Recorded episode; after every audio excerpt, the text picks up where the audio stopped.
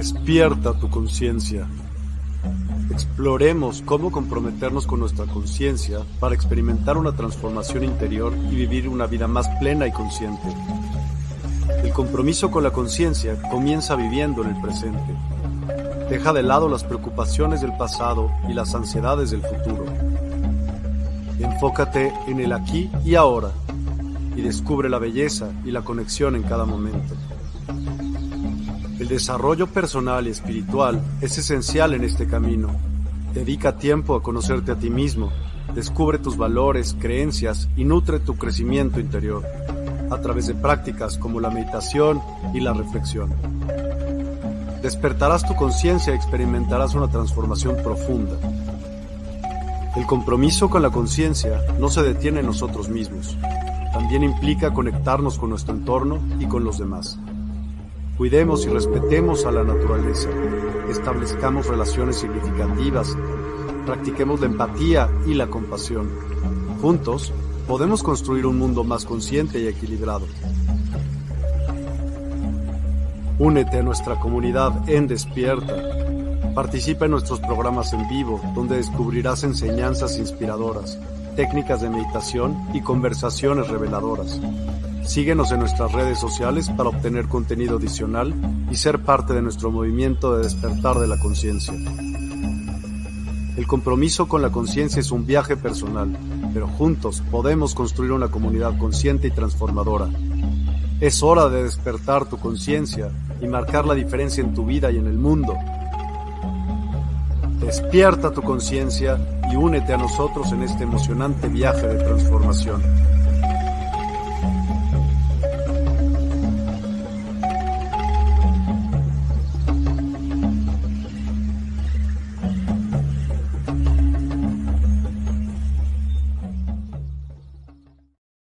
Hola, hola a todos y a todas. Muy, muy buenas noches. Hoy es 2 de octubre, ya llegó octubre y bueno, ni modo, se tenía que acabar el mes más bonito del mundo. Ni modo, así pasa.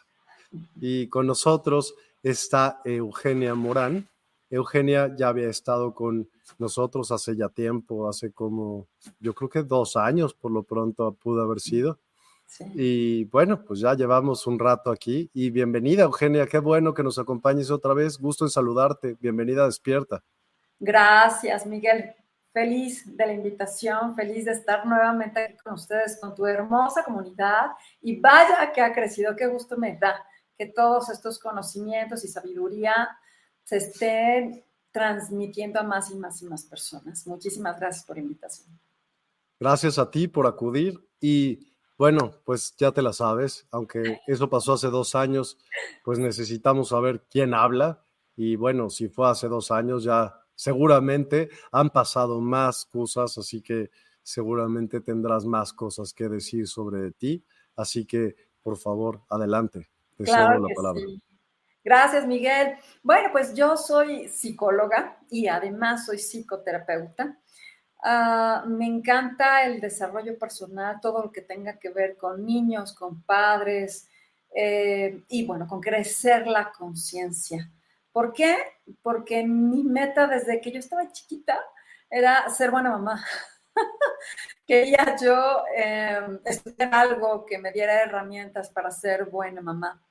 Y en mi camino y en mi crecer, pues lo que se me ocurrió que me podría ayudar un poco más era la psicología.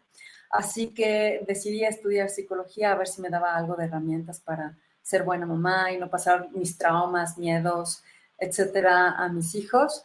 Y cuando termino psicología, digo, ah, sí me ha ayudado, pero no creo que sea suficiente como para ser buena mamá. Todavía necesito más herramientas, siento más específicamente. Así es que encuentro lo que es la maestría en psicoterapia con Héctor Salama, bueno, es, fue una revolución en mi vida, hermoso, porque además de que tomé terapia por dos años, eh, vaya, individual y grupal, me revolcaron por todos lados, encontré muchas de mis sombras, empecé a trabajar en mí y fue un viaje maravilloso, apasionante del desarrollo humano y ahí fue cuando dije, wow, esto sí es lo que yo quiero hacer. Y Después, cuando decido tener, ya ser mamá y tener hijos, dije, bueno, ahora sí ¿qué necesito para estar tranquila siendo mamá? Y estudio la especialidad de psicoterapia gestal para niños, humanista. Ah, ahí fue cuando empiezo a tratar, ya que nace después, como un año después, nace mi hijo y empiezo a aplicar todo lo que yo había estudiado y nada era suficiente. De verdad, mi hijo mayor ha sido un gran maestro porque yo me pregunté, ¿cómo le hago para sobrevivir en esto? ¿Cómo le hago para no matarlo a él? No me quererme morir yo en el intento. Y, y ser buena mamá y no traumar y acompañar una evolución y yo evolucionar con él. Ah, no me encantaba la teoría esta de pues con una nalgada, un chanclazo, pues ya este, los niños entienden, aprenden y ponle límites así.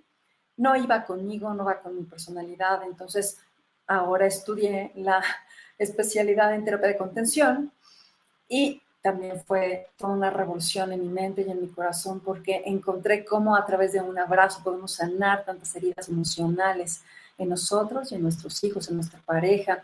Es maravillosa la terapia de contención. Y en ese camino, pues me voy enterando que mi hijo necesita más apoyos y luego tengo otros dos hijos, entonces tengo tres.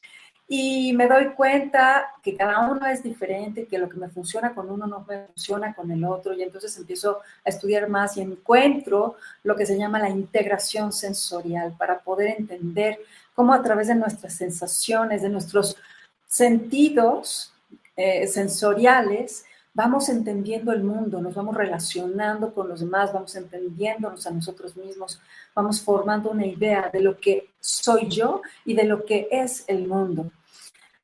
Y ya que entiendo y aprendo todo esto de integración sensorial, me doy cuenta que está muy lindo, que puedo ocupar todo esto, pero necesito más apoyos para que mi hijo salga adelante porque tiene déficit de atención. Y, y además otras cuestiones de integración sensorial. Así que empiezo a estudiar más y encuentro el método Tomatis. Y el método Tomatis fue un antes y un después en mí, porque obviamente yo también me apliqué el método Tomatis uh, en mis hijos, sobre todo en el mayor.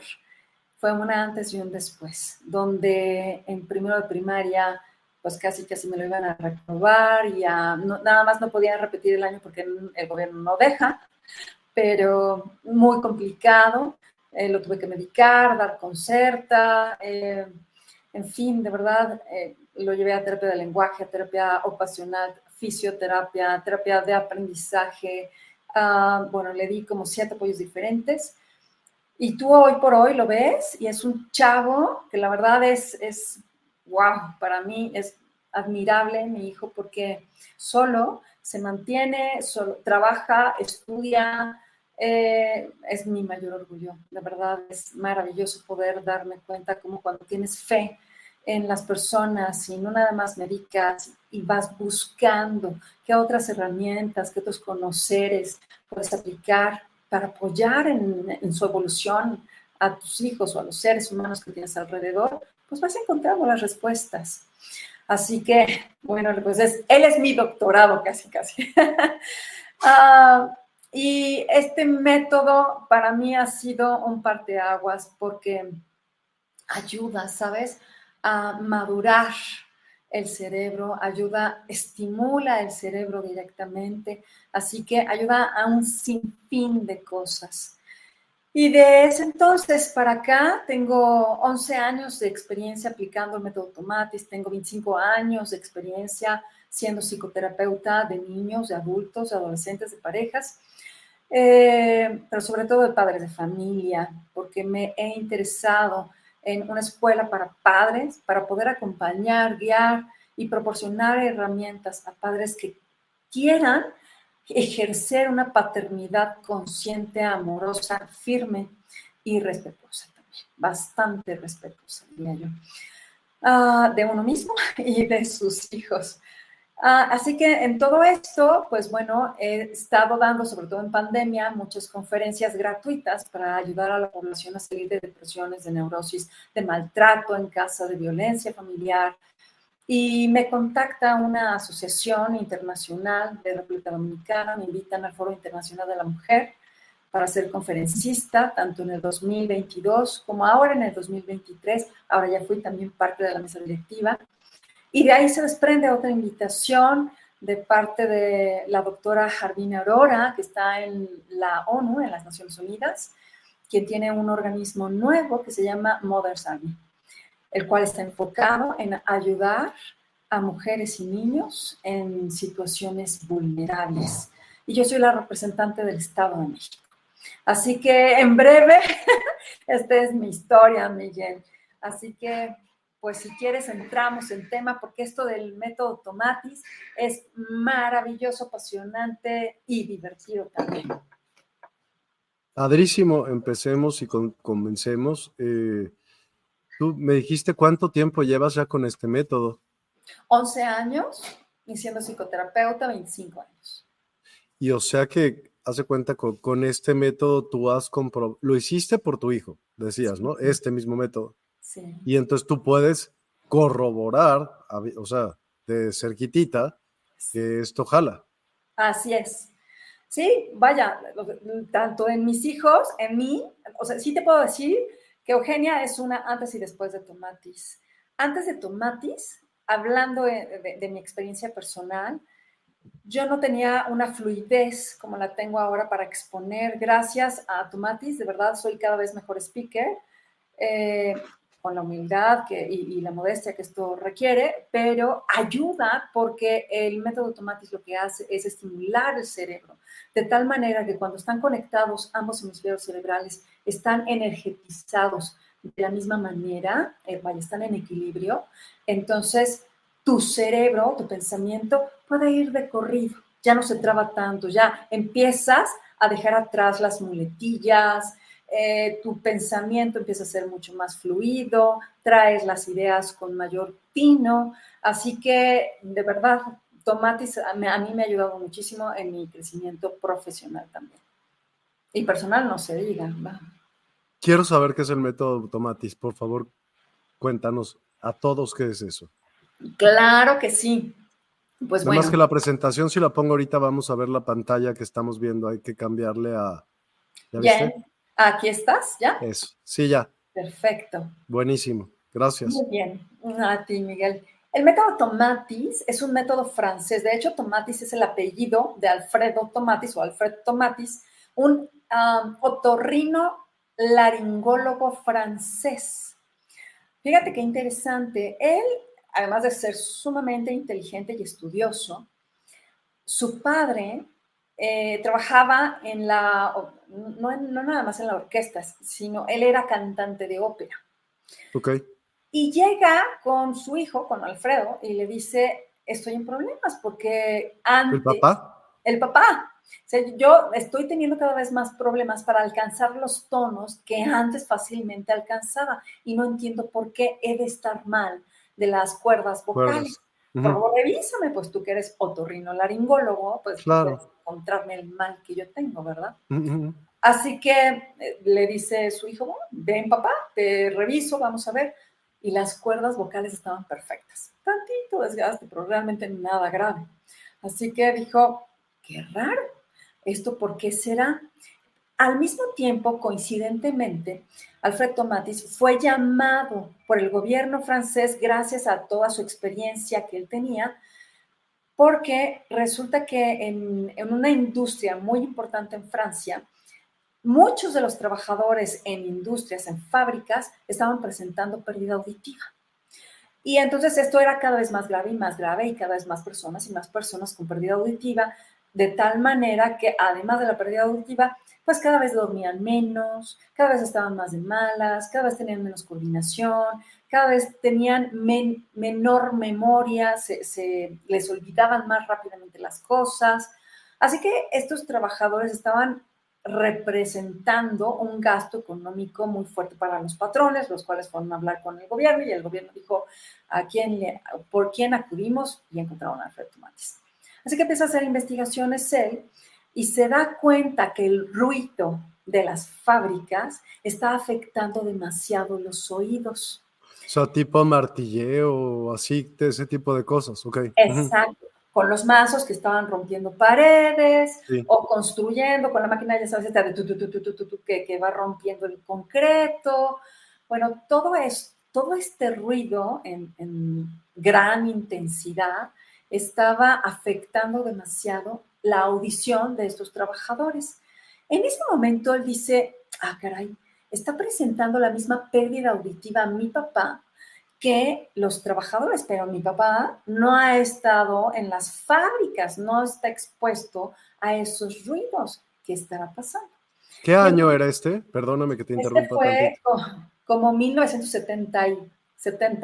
O sea, no hace tantísimo, pues, ok. Tiene muchísimo, tiene más de... El método Tomati se desarrolló formalmente, tiene más de 60 años. Ok. Sí, así que bueno, por los 70 un poquito antes. Así que... Em, no, pues muchísimo antes, porque ¿qué te pasa? Los 70 apenas son 40 años cacho aquí, oye. Sí, sí, sí, sí. Sí, bueno, cuando empezaban los 70, ¿no? Finales de 60. Aguas. Sí, sí, por ahí. No nos digas ancianos todavía. yo estoy igual, así que no te preocupes. Era de cuando yo estaba naciendo, así que bueno. bueno, entonces este Alfred relaciona lo de su papá con la pérdida auditiva de los trabajadores y asiste a donde estaba su papá cantando, observando, escuchando, y entonces empezó a hacer mediciones. Mediciones de cuando ellos cantaban. De la ópera. De la ópera, y se dio cuenta del nivel de decibeles. De, claro, ahí no le llaman ruido porque son cantos, pero del nivel de sonido, de volumen que manejan ahí y del nivel de volumen que manejan en las fábricas, y ahí más o menos se iba a la par. Entonces, él dijo, Ah, mira, qué interesante. Acá los trabajadores, pues claro, no son cantantes de ópera, no están detectando ningún cambio en su voz, pero duermen mal, cada vez tienen peor genio, cada vez sus funciones cognitivas están más desgastadas, más lentas, menos memoria, más irritables. Y mi papá está empezando a presentar estos síntomas también, pero él sí tiene pérdida auditiva y sí tiene, pues, pérdida también de sus ah, cuerdas vocales o de lo que él podía alcanzar cantando. Entonces sigue haciendo estudios e investigaciones y empieza a crear un, primero era muy primitivo, ¿verdad? Entonces era un tubito que iba de la boca al oído y le decía a su papá, a ver papá, trata de hablar cantando lento, suavecito, para que tu oído vaya reconociendo nuevamente tu voz. Vamos a ver si por ahí empieza tu oído a volver a reconocer esos tonos que tú quieres alcanzar. Y entonces el papá, pues ahí hacía sus ejercicios con un oído, luego el otro, y así.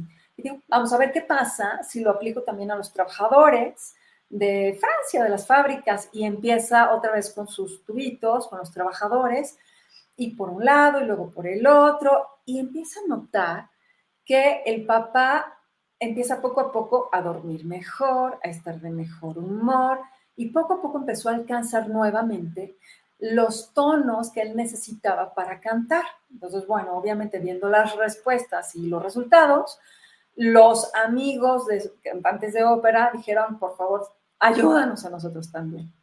Así que empezaron a llegar más personas cantantes. Pero se empieza a dar cuenta que los trabajadores de la fábrica empiezan a tener más energía, a estar de mejor humor, a tomar mejores decisiones y, obviamente empiezan a, a, estar mucho mejor en su trabajo, a rendir más, a tener más productividad.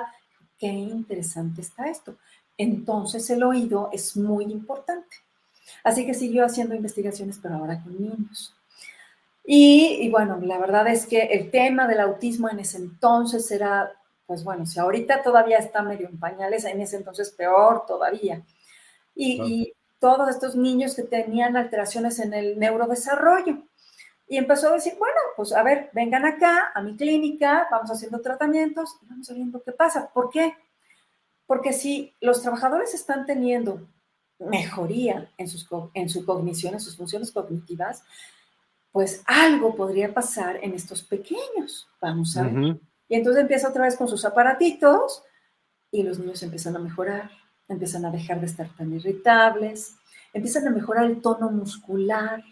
Qué interesante. Y bueno, fueron pasando los años, pasando los años, y él siguió haciendo investigaciones, empezó a llamar a más profesionales de la salud, entre otorrinolaringólogos, neurólogos, etcétera, psicólogos.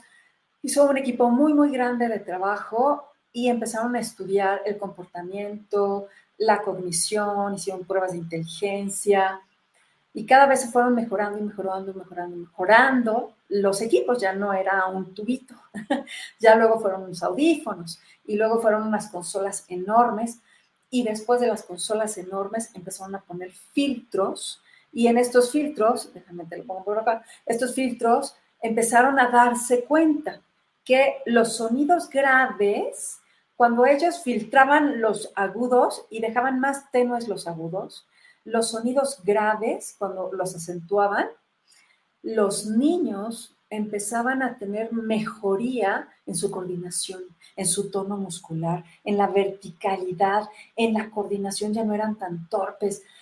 Qué interesante. Entonces algo tiene que ver los sonidos graves con toda la parte motriz. Y entonces ahora empezó a filtrar los sonidos graves y empezó a estimular más con sonidos agudos. Pues por ser frecuencias bajas, te, como que hacen grounding. Exactamente, exactamente. Y ahora te lo voy a explicar, pero justo... Qué padre tema, gracias. Está, es, que es fascinante esto de la ciencia. Resulta que en nuestro oído interno tenemos unas estructuras que se llama el... Ay, espérame, eh, Martillo. Eh, eh, bueno, sí, estos son los músculos, los músculos ah. del oído, y resulta que algunos de ellos o se elongan, se hacen como flácidos y entonces no tienen la suficiente fuerza para mandar un estímulo. Y se empezó a dar cuenta que al estarlos, es como si fueras al gimnasio. Entonces, estar mandando. ¿Estribo? Es el estribo, el yunque y el martillo. Y al estar mandando sonidos graves, luego agudos, empezó a ser un gimnasio, pero de los músculos auditivos. Nosotros vamos al gimnasio de hacer pesas, ¿no? Y que si las piernas, que si glúteo, que si bíceps, etcétera. Y está como todos, es, es, muy fácil identificarlo, pero pues a ver, identifica qué tan fuerte tienes el músculo del estribo o del yunque o del martillo o qué tan elongado está, pues la verdad es que nadie lo sabemos. Y no depende de, de, las frecuencias que llegues a escuchar, ¿haz de cuenta? Así es. ¿Sí? Así es. Resulta que qué tanto nosotros tengamos en una buena condición nuestros músculos auditivos es la condición con la que van a entrar, la calidad con la que van a entrar los sonidos a nuestro oído. Pero ahí te va algo más interesante. Cuando nuestros oídos captan los sonidos con claridad y precisión, entonces dinamizan el cerebro con claridad y precisión. ¿Qué quiere decir esto? Que cuando una persona no tiene tanta muy buena coordinación motriz, quiere decir no, que los no están entrando con claridad, porque después de tantas investigaciones y tantos años de investigación, y ahí está el balance también, claro, obvio. Se dio cuenta que los dos hemisferios cerebrales no se dinamizan en la misma medida. Porque dinamizan, por favor, explica más. Dinamizan. Claro que sí. El oído es un dínamo. ¿Qué es un dínamo? Es el que eh, genera. Produce luz cuando hay energía. Bueno, cuando hay fricción. Genera energía. Vienen los sonidos. Los sonidos son vibraciones y estas vibraciones estimulan nuestros músculos, los músculos estimulan nuestro oído interno y nuestro oído interno, que es un dínamo, genera esta energía que nos llega esa energía a nuestro cerebro. Y la captamos nosotros por, o sea, ¿cómo? A través de, vaya, los oídos van generando estos, estas ondas sonoras, las ondas sonoras vibran y se transmiten a través del hueso, entonces todo tu cerebro se va dinamizando gracias a los sonidos, pero también a través del aire. Y entonces el aire resuena, resuena y entonces empieza a vibrar y esa vibración es la que genera la energía que va a, crear la imagen en tu cerebro. Exactamente. Va generando energía. Estas, estas ondas son energía que van llegando a diferentes zonas del cerebro. Ahora, están los canales semicirculares dentro de nuestro oído interno. En esos canales semicirculares que se parecen a una espiral, resulta que en la parte más chiquitita de esta espiral llegan y se captan de mejor manera los sonidos agudos. Y en la zona más grande y externa de esta espiral, de estos canales circulares, se detectan los, los sonidos graves. Y se dieron cuenta que las vibraciones de estos, eh, se llaman otolitos, de, de, estos pelitos que tienen estos canales semicirculares que, que captan los graves. Eso es lo que da vértigo cuando se te atora un otolito. El otolito es lo que genera el vértigo, exactamente. Cuando se sale del canal semicircular, se sale y entonces vamos a sentir vértigo. Bueno, pues los, las fibritas que están dentro de, este, de estos eh, canales detectan estos sonidos graves y estos sonidos graves llegan a la parte motriz de nuestro cerebro. Es maravilloso porque entonces ya sabemos que al estimular con sonidos graves vamos a lograr un mejor tono muscular en nuestro cuerpo, vamos a lograr una mejor coordinación en nuestro cuerpo y esto fue revolucionario. Imagínate tú, un pequeño que dicen, no, antes que no se sabía de la plasticidad cerebral, que ya se le murieron las neuronas, pues este niño está condenado a no hablar, a no moverse, a no salir de una silla de ruedas, a, a no coordinar, pues ya es lo que le tocó y pues intente lo más que pueda, dele, fíjate, eh, qué interesante, dele ejercicios de fisioterapia, los cuales son muy buenos, no digo que no, pero los médicos pensando en estimular los músculos y el cuerpo, pero resulta que internamente podemos estimular la parte del cerebro que regula y que mejora la tonicidad corporal a través del cerebro, a través de los sonidos. Entonces, una, por eso se llama estimulación auditiva neurosensorial. Y el propósito es mejorar la percepción, análisis del mensaje sonoro, para lograr que el cerebro funcione de manera eficiente. Lo que estamos logrando es que se equilibre la energía de ambos hemisferios cerebrales. Es sumamente interesante, Miguel, porque se ha descubierto, en todos estos años de investigación, se ha descubierto que cuando nosotros tenemos una predominancia en audición diestra, es decir, cuando tú estás escuchando la televisión, el radio, lo que sea, giras tantito tu cabeza así como para escuchar de este lado, o hacemos unos estudios para saber de qué lado escuchas más. Entonces, si tú tienes o cualquier persona tiene una dominancia diestra, fíjate qué interesante.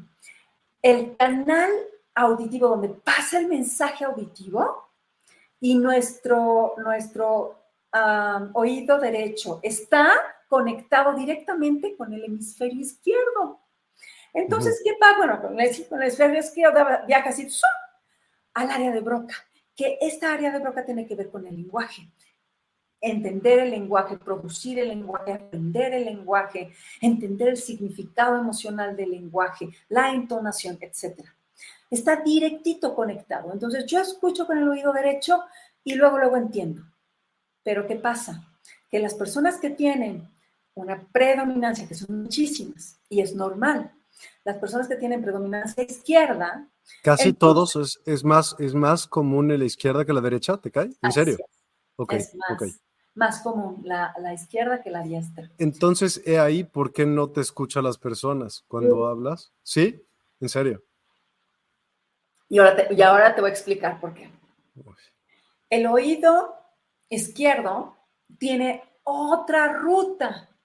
Llega al lóbulo temporal, después al parietal, después al frontal, después llega al occipital y por fin se comunica con el hemisferio, eh, con el, con, el, con el parietal derecho para que este lo mande ahora sí al área de Broca. Imagínate tú, una persona que necesita todo ese tiempo de procesamiento de la información. Cuando tengo predominancia izquierda, entonces me llega un mensaje, después de algún lapso de tiempo, por fin entendí tu mensaje.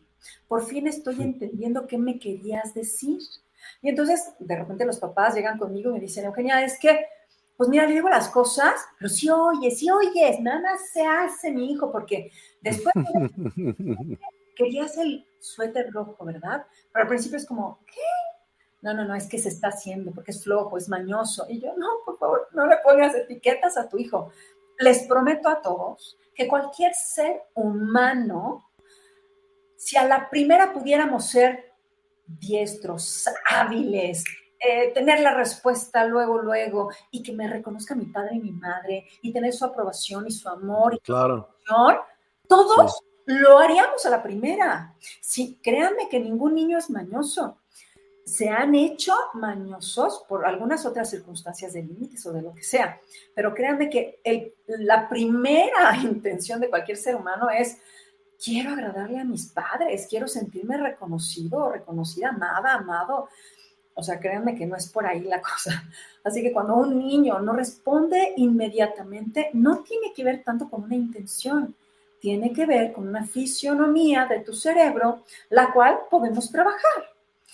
Entonces, bueno, ahora entendemos también a muchos niños que tienen déficit de atención, porque luego no están bien diagnosticados. Y todo niño que tiene demasiada energía y que está brincando para un lado y para el otro y para el otro y para el otro, y que, ah, pero fíjate, está brincando para todos lados, pero tú, tú, estás hablando y está poniendo atención en las clases y le preguntas algo y te sabe decir todo, y hasta más si te da ejemplos, dices, pero ¿en serio me puso atención? Sí porque no tiene que ver con su capacidad cognitiva, tiene que ver con su cuerpo, esta necesidad de movimiento. Por eso necesitamos trabajar interdisciplinariamente. Psicólogos, neuropsicólogos, fisioterapeutas, terapeutas ocupacionales, neurólogos, porque somos un equipo que entiende mejor a una persona cuando la valoras en todos sus aspectos, no nada más en uno. Entonces, bueno, esta es una recomendación a todos los profesionales porque amo trabajar en equipo y porque no creo tener yo toda la verdad absoluta, pero me encanta estudiar y cuando yo veo, no, esto es de fisionomía, esto es de neurología, esto es Pues mejor, qué mejor que ir con los especialistas, hacer un team back y decir, ya entendimos todos a este pequeño, ahora sí sabemos qué necesita. Entonces, bueno, imagínate tú que este pequeño tiene todo este camino para poder entender cómo es la vida de esta persona, de este pequeño, de esta persona adulta. La vida es complicada, a todo le veo pretextos. El arroz blanco, seguro detecté el frijol negro porque es que claro, algo malo tenía que haber salido. mi, mi pensamiento va más a lo negativo porque porque se me ha hecho la vida difícil, porque no encuentro rápidamente soluciones, porque no me adapto fácilmente, porque todo está demasiado enmarañado y en lo que lo entiendo, pues ya afectó mi autoestima, ya afectó mi autoimagen, ya afectó mi relación contigo, con el mundo, ya no me puse rápidamente un suéter porque tenía frío y no me di cuenta bien ni rápido que yo tenía frío. Entonces le digo a los demás, tú debiste haberme traído un suéter en lugar de hacerme responsable porque la vida se me hace difícil. Por eso es maravilloso cuando estamos entendiendo la importancia de tener una predominancia diestra en el oído, porque entonces, ¿qué pasa? Pues bueno, somos más creativos, nos adaptamos más fácil, encontramos soluciones más fácilmente, no le encuentras el frijol negro, lo ves negro y dices, sí, pero mira, le van a salir unas raíces verdes y entonces ya te estás imaginando mil cosas y ya lo volviste lindo, ¿sabes? Entonces es muy importante. El, para mí, el mensaje, verdad, que quiero dejar en toda la comunidad es, dejemos de uh, criticar, juzgar a nuestros pequeños, etiquetarlos primera de cuentas, diciendo que no pueden o que son mañosos o que tienen déficit de atención, o que por favor llévenlos a valorar con personas que tengan mucha experiencia y que les guste trabajar con un equipo disciplinario, multidisciplinario. Porque sí me he encontrado casos, Miguel, ah, donde a mí me ha dado mucha tristeza, ya llegan desgastados los papás y el niño, le han pasado por mil y un terapias y dicen, pues sí, se ha avanzado, pero la verdad es que todavía le falta un chorro. Sí, se ha avanzado, pero la verdad, pues me imagino que está muy mal mi hijo porque pues avanzó un poquito y eso es todo. Y ya le echo las terapias y ya nos desgastamos todo, o sea, ya los ahorros y todo ya se nos acabaron. Y llegan conmigo justo cuando están en esta situación porque dicen, estamos buscando una luz. Bueno, te voy a platicar de un caso que amo, uno de mis primeros casos. Llega una mamá conmigo y me dice, pues la verdad estoy impactada, asustada, no quiero tomarlo como demasiado a pecho, pero la verdad estoy asustada, porque fui con un neurólogo, valoró a mi hijo y me dijo que posiblemente tenga autismo. Es más, me aseguró que tenía autismo, que ni siquiera necesitaba hacerle estudios, porque con todo lo que él había descubierto en mi hijo, pues era autismo.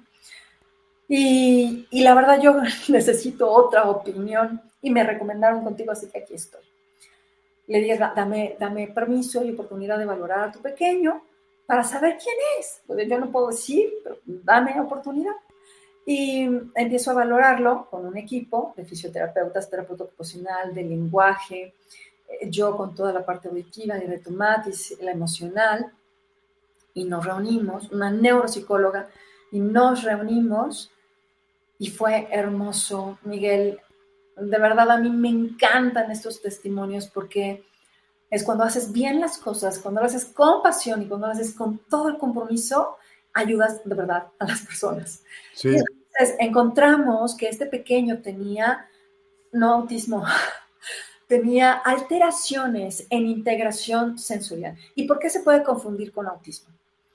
Los chicos que tienen trastorno del espectro autista Ah, suelen tener alteraciones en integración sensorial. ¿Qué es esto? La integración sensorial es cómo a través de mis sentidos capto la información del medio ambiente. Es decir, tenemos cinco sentidos, la vista, el oído, el olfato, el gusto, el tacto y dos más. El sistema propioceptivo, que los receptores están en los tendones, en los músculos y en las articulaciones este sentido me da información de cómo está mi cuerpo. No necesito yo observar mi cuerpo para saber que tengo la pierna cruzada o que estoy sentada o que me estoy encorvando. Ese es el, el sistema propioceptivo. Después tenemos el otro sistema, que es el sistema vestibular, que está dentro de nuestros oídos, en el oído interno sobre todo. Bueno, este sistema vestibular nos da información de la aceleración, de si estamos girando, si estamos brincando, porque en nuestro oído interno tenemos líquido. Y este líquido, ¿qué pasa cuando tú vas en un coche y llevas un vasito con agua y frenas? Pues el agua se viene para atrás, aceleras, el agua se va para adelante, o al revés, estás, das vuelta, el agua gira. Bueno, es lo mismo que pasa en nuestro oído. Y gracias a estas fibrillas que yo te contaba, van detectando los cambios de nuestro cuerpo, si estamos acostados, si estamos boca arriba, boca abajo, todo eso lo detecta nuestro oído interno. Este sistema vestibular es sumamente importante porque es el que nos da esta información y entonces puedo moverme gracias a este sistema junto con el sistema propioceptivo, puede ser una gran bailarina. Y entonces sé mover mi cuerpo con la fuerza que tengo que moverla para dar un salto, no sé, de dos metros, pon tú, y caer sin pegarme, sin caerme, porque sé que mis músculos, con la fuerza con la que tienen que caer, cómo me tengo que doblar, y además, vestibularmente, sé cómo dirigir mi cuerpo. Bueno, pues todos estos sentidos integran mi ser. Ahora imagínate tú, tenemos una mezcolanza. ¿A qué me refiero? A que tenemos unas personas una alta sensibilidad en algunos sentidos. Entonces, puedo tener alta sensibilidad vestibular. No me vayas a subir a la resbaladilla más alta porque ya me dio vértigo. Y no me vayas a hacer fuerte en el columpio porque me pongo toda tensa, me agarro con todo y empiezo a llorar y yo no puedo con eso. Ah, o puede ser que me vean una media vuelta y yo ya me esté cayendo, ni siquiera una vuelta completa, ya no sé de mí. puede ser que mi sistema propioceptivo, al contrario, en lugar de ser demasiado sensible, ahora sea, esté dormidito, como muy, muy, muy, muy bajito. Se llama de bajo registro sensorial. ¿Qué quiere decir? Es una persona de bajo registro sensorial. En la propiocepción es aquella que casi no siente su cuerpo. Es decir, yo necesito algo fuerte para sentir. Ah, mira, tengo manos. Ah, mira, se doblan porque como están dormidos mis receptores, pues no siento el cuerpo. ¿Cómo son estas personas? Son aquellas que llegan contigo y te saludan, ¿qué pasó? Y sales dos metros volando porque te, te, dijeron con mucha enjundia que les daba gusto verte. no porque sean agresivos, es porque no miden sus fuerzas. Aquellas personas que vas y saludas y te saludan con un abrazo apretado, apretado, apretado, no es que quieran otra cosa contigo, es que esas personas necesitan un abrazo apretado para sentir que llegaste, que, ahí está contigo, porque si no sienten como si no les importaras. Fíjate qué lindo, cuando nosotros sabemos todo esto, todas las etiquetas podemos ir quitando, todos aquellos juicios que podemos ir desechando de, no es una persona buscapleitos, no es una persona agresiva, no es una persona eh, desinteresada, son personas que han aprendido a relacionarse porque su cuerpo es así. Qué lindo poder quitar estos juicios y poder quitar estas etiquetas. Sobre todo, a mí lo que me importa es para dejar de maltratar a nuestros niños. Porque luego los juzgamos de, ay, qué torpe eres, ya se te cayó la leche. Ay, mira, siempre lo mismo contigo, ya estás embarrándote con la pared. Pues no es que sean torpes o lo hagan a propósito, es que su cuerpo no le ayuda porque no hay información suficiente para poder tener mayor destreza. Y eso en todos los sentidos, Miguel. Entonces, imagínate tú, un niño que tiene, un niño con espectro autista, que tiene alta sensibilidad auditiva, la mayoría de las personas que tienen trastorno de espectro autista tienen una alta sensibilidad auditiva. Entonces, si yo le digo a mi hijo con espectro autista, hola mi amor, ¿cómo estás? En ese momento va a decir, es que mi mamá me odia.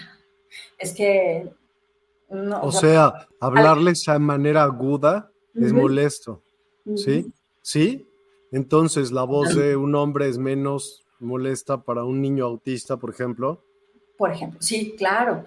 Los tonos agudos interesante. suelen ah. lastimar más fácilmente los oídos sensibles. Entonces, es muy interesante esto porque un chiquito con espectro autista va a presentar una alta sensibilidad en la mayoría de sus sentidos gustativo, entonces no comen de todo, les cuesta trabajo comer ciertas texturas, algunos son las cosas aguaditas como cueritos, la pancita, eh, gelatinas incluso. Yo tenía un niño, por ejemplo, que eh, nada más de oler la papaya o la pasta de dientes se vomitaba. Eh, este chiquito que llegó con este chiquito que llegó conmigo, este que te cuento, me decían las maestras, es que no toca nada cuando estamos trabajando la masita, no la toca. Y si acaso llega a tocar tantito, luego, luego se quiere limpiar las manos y no se puede embarrar nada porque ya se puso histérico. Y tiene un retraso en el lenguaje y no nos mira a los ojos cuando está hablando. Y cuando está el recreo, él no sale y convive con sus amigos, no, no entiende las bromas. Pues obviamente el neurólogo que lo valoró dijo, ah, esto es autismo, punto, se acabó. Y sí, o sea, si yo tengo una pregunta. Ajá. Entonces, ¿podrías disminuir ciertos rasgos de autismo y otros temas con frecuencias? Sí, totalmente. No es que se quite, no se quita, porque ya son condiciones que así es el cerebro, ¿sabes? Es como la condición, nací con ojos cafés, ojos azules o mm, nací con una sensibilidad muy alta auditiva, nací con una sensibilidad propioceptiva muy baja. Fíjate qué interesante. Cuando ah, un niño se mueve y se mueve y se mueve y se mueve y se mueve y se mueve y se mueve, y tú le haces estudios, una valoración neuropsicológica y cognitivamente sale bastante bien, sí. no tiene déficit de atención. Es hiperactivo. Este pequeño lo que tiene es un bajo registro sensorial en la propiocepción. Porque ¿En la? ¿En la qué? Propiocepción. Cuéntame.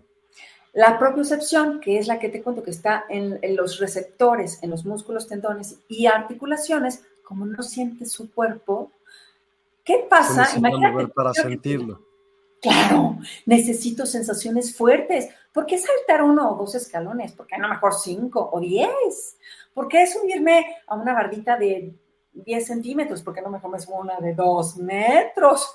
¡Qué maravilla! ¡Ay, sí siento el peligro! ¡Ay, sí siento algo! Porque mi cuerpo no está sintiendo.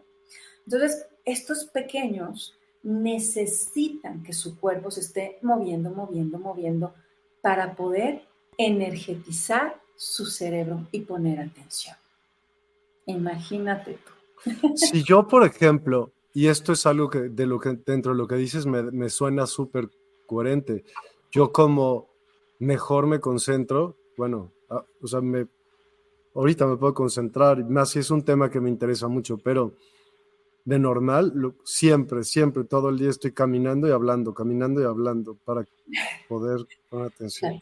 Sí, porque a través del movimiento tu cerebro se está energetizando. Fíjate, si tus oídos no están bien calibrados, ya hablamos de los músculos auditivos, no están bien calibrados, están elongados, en fin. Entonces, tus hemisferios cerebrales no están dinamizados, no tienen, la misma, no tienen el mismo nivel de energía. Y si no tienen el mismo nivel de energía, ¿cómo, cómo dinamizo mi cerebro? Pues haciendo ejercicio, moviendo mi cuerpo. Oyendo música. Oyendo bueno, con frecuencias. Claro, y alta, porque entonces me da toda esta sensación que mi cuerpo está necesitando.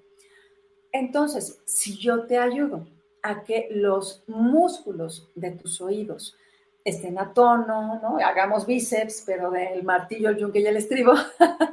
Entonces, la energía que va hacia tu cerebro va en armonía, va en equilibrio y hacemos que esta estimulación neurosensorial vaya mejorando como en esto, el aprendizaje, la atención, la concentración, habilidades lingüísticas, motoras, niños, adultos, se puede usar. Antes, fíjate qué interesante, el tomatis de hace muchos años se podía utilizar a partir de los 2, 3 años, porque teníamos que asegurarnos que las fontanelas estuvieran muy bien cerradas porque como genera vibración, los audífonos de tomatis son especiales. No son unos audífonos cualquiera, nada más llega el sonido a través del aire.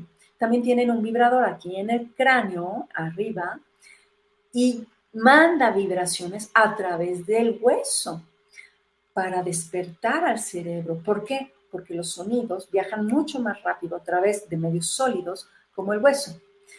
Y son más lentos o se tardan más en llegar a través del aire. Entonces, cuando yo mando un sonido a través del hueso, llega antes y cuando ya lo mande yo a través del del el aire, llega después, entonces el cerebro luego, luego lo reconoce y empieza a despertar. Por eso es que podemos mejorar todas estas habilidades. Es quien te comentaba. El método Tomatis fue desarrollado por Alfred Tomatis, médico francés especializado en otorrinolaringología, especialista en audición y lenguaje. Dedicó gran parte de su actividad profesional a estudiar la relación existente entre oído y voz y por extensión entre la escucha y la comunicación. Sus descubrimientos fueron aprobados por el Laboratorio de Fisiología de, la Soborna y dieron lugar a comunicados de la Academia de Ciencias y de Medicina de París que recibieron el nombre de leyes Tomatis. O sea, de verdad, Tomatis no es cualquier persona, es un mega, mega, mega científico. Bueno, fue porque ya falleció. Y él dijo, la voz reproduce solo lo que el oído capta. No podemos reproducir lo que nuestro oído no es capaz de detectar. Por eso los mudos hablan raro. Claro, porque no porque así escuchan. Uh, uh, uh, Exactamente, porque su oído, su capacidad auditiva, pues es esa así tal cual se están comunicando ellos. Y fíjate que ahora que lo mencionas, hubo una investigación muy famosa donde hicieron un comparativo entre un grupo de personas débiles visuales y un grupo de personas débiles auditivos. Ok. la hipótesis eh, iba donde ellos decían, seguramente las personas débiles auditivos van a tener ventajas porque tienen el marco visual. Van, seguramente van a poder, o sea, sus márgenes de aprendizaje van a ser muy... ¿En cuanto a qué? ¿Cuál era el ejercicio?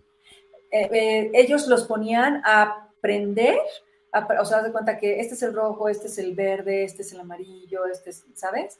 Y en los, en los débiles visuales los ponían a coordinar, ensartar, varias, ah, eran pruebas psicométricas y de aprendizaje, qué tan rápido aprendían o qué tan lento aprendían, qué tan rápido ellos eran diestros para hacer cosas o no eran muy diestros. Todos tuvieron como más o menos la misma dieta.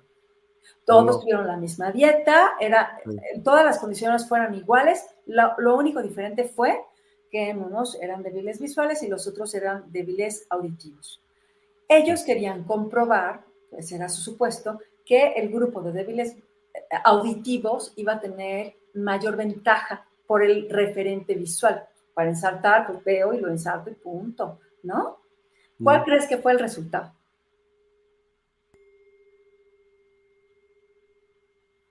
En cuanto a cuál prueba, por ejemplo. ¿Quiénes crees que aprendían más rápido?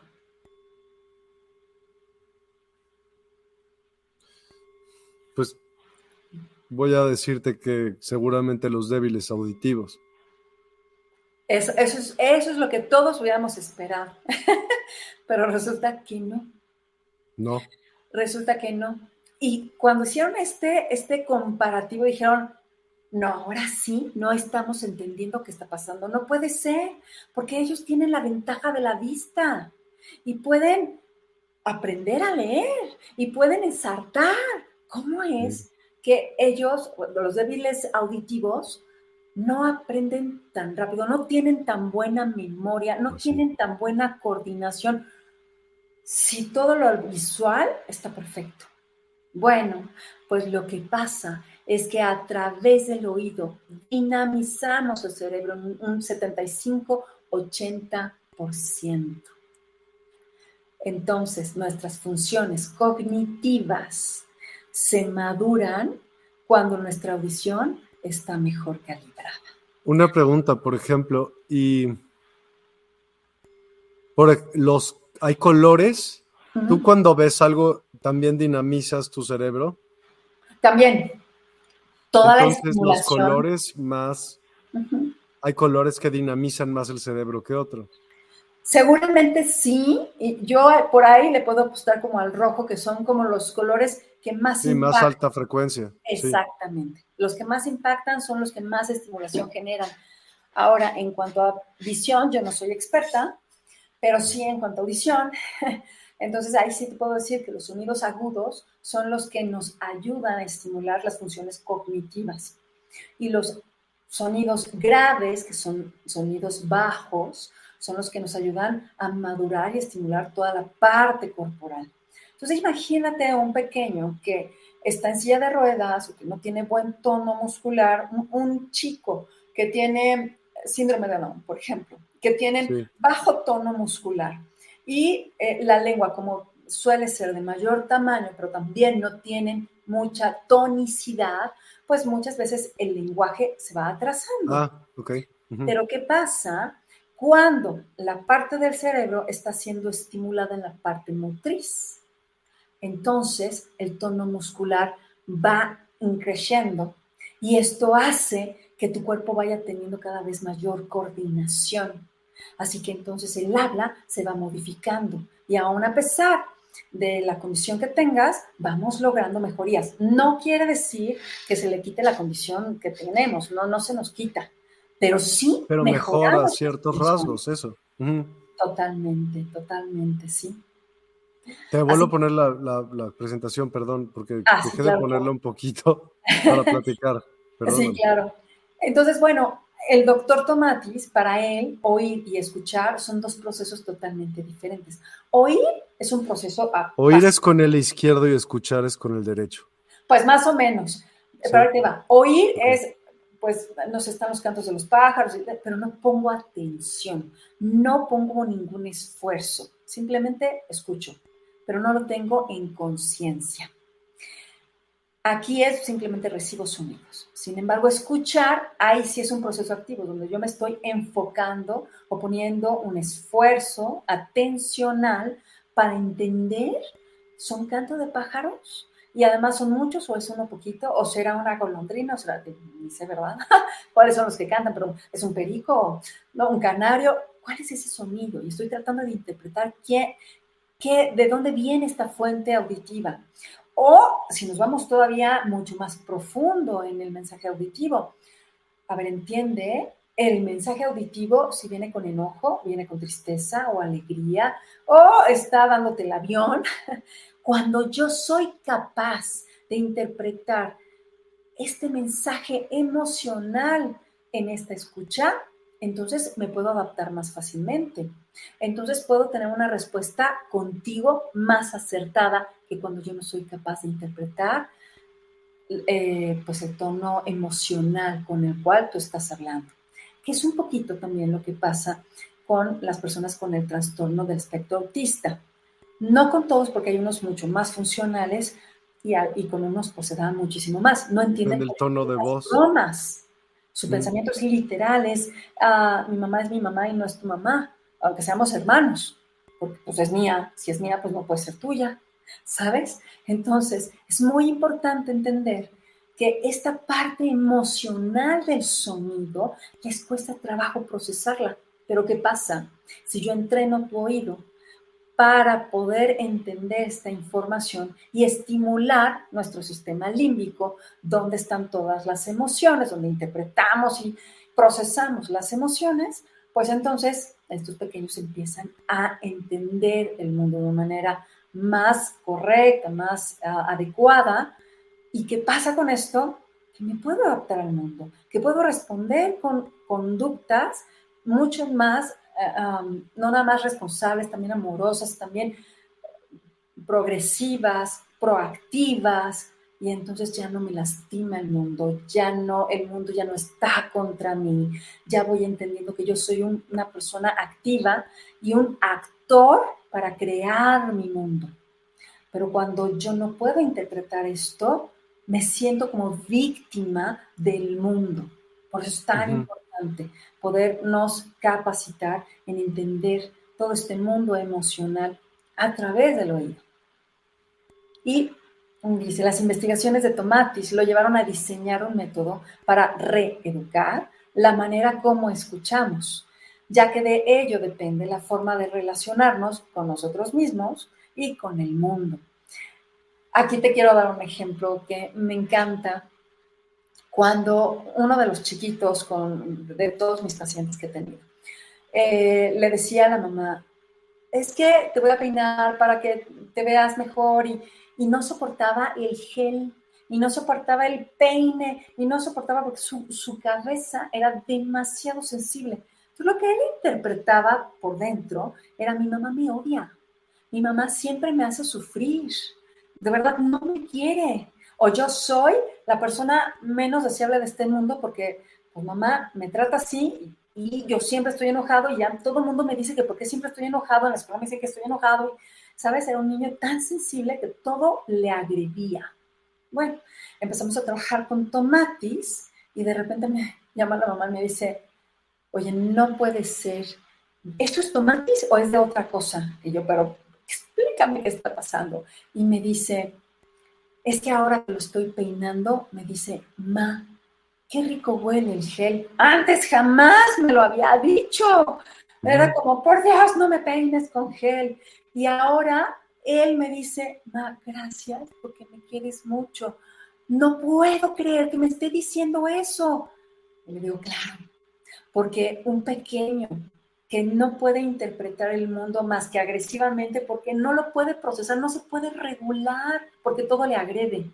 A un pequeño que está madurando sus receptores, que está entendiendo que el mundo ya no lo agrede, su mamá ya no lo agrede, al contrario, le está dando la caricia, está entendiendo y percibiendo a su mamá de un modo que antes no podía verla, no podía recibirla. Imagínate qué lindo poder resetear el cerebro, el sistema nervioso de un pequeño para que pueda recibir el amor que sí hay para él. Amo el, el, método Tomatis, de verdad, lo amo, porque es la oportunidad que tenemos los seres humanos de resetearnos y de cambiar el mundo y de decir, hey, volvámonos personas más amables, ¿cómo le hacemos? Por favor, trabaja en tu cerebro. Todo es mente. Sí, sí, sí, de verdad, que muchísimas veces achacamos nuestros problemas de aquí para afuera. Todos los demás son los malos, los incorrectos, los... Sí, sí, sí. Ah, ¿Sabes? Y cuando empezamos a entender que soy yo quien recibe el mundo de una manera diferente, por no decirla defectuosa, donde me siento agredida, pero no es que me quieran agredir, entonces voy entendiendo muchísimas cosas. Otro ejemplo, una paciente mía eh, llegaba y me decía, es que estoy muy enojada con mi mamá porque yo desde que tenía cinco años aprendí a cocinarme, porque ella siempre me hacía el brócoli y sabía que yo ese olor no podía con el brócoli. Y además aprendí a peinarme yo sola, ella también tenía hipersensibilidad sensorial táctil en, en la cabeza. Entonces, aprendí a peinarme yo sola porque me lastimaba y me jalaba para hacerme la coleta. Y entonces, pues yo tenía, tuve que aprender a peinarme desde los cinco años, me peino sola. ¿Sabes? Todo eso lo decía con un enojo, con un dolor profundo, porque decía, es que mi madre de verdad no me ama y a la fecha no me puedo llevar bien con ella. Y conforme fuimos explorando toda su historia y toda su historia sensorial, empezó a caerle el 20 de que su mamá no era el, problema en, su falta de amor, era, ella misma. Que, que resentía y que sentía de manera exacerbada todos los estímulos. Cuando entendió eso, bueno, fue una sesión sumamente... ¿Y a esas personas cómo les, cómo les puedes como, pues eso, brindar amor, cariño, ¿no? Porque hay, hay muchos, y no, no necesariamente tienen que ser autistas, hay muchas personas que así son, o sea, que no les gusta que los, o no están acostumbrados a que los toquen, ¿no? Así es, así es. Las etiquetas les raspan. Eh, sonidos, eh, ir a una fiesta impensable porque es demasiado fuerte el sonido. El escándalo. o mm, llevarse con ciertas personas donde están toque, toque, toque, toque. Como no, yo la odio, no quiero llevarme con esa. sí. Pero no es que la otra persona sea una mala persona, es que la otra persona seguramente tiene un bajo registro sensorial, la propiocepción y necesita estar tocando.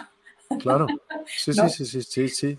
Pero qué lindo, qué lindo, Miguel, el poder vernos a través de una mirada donde en lugar de juzgarnos y decir, ay, qué pesada esa persona que no deja de tocarme, y decir, ahora entiendo, puedo poner límites y decirle, sabes que mi cuerpo es mucho más sensible y, y el que me toquen me, me, va poniendo nerviosa. Entonces, si quieres tocar, toca tu silla, a ti misma, pero me encanta tu forma de ser, pero no puedo, a mí, yo no puedo con que me estén tocando.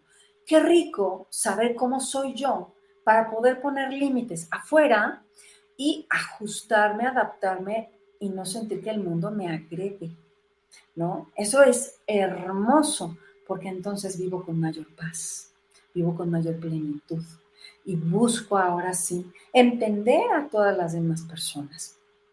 Así que bueno, eh, te platico que lo que hizo Tomatis es reeducar la manera como escuchamos, ya que de ello depende la forma de cómo nos relacionamos con nosotros mismos y con el mundo, con todos esos ejemplos que te di, misma que íntimamente ligada con nuestro nivel de atención.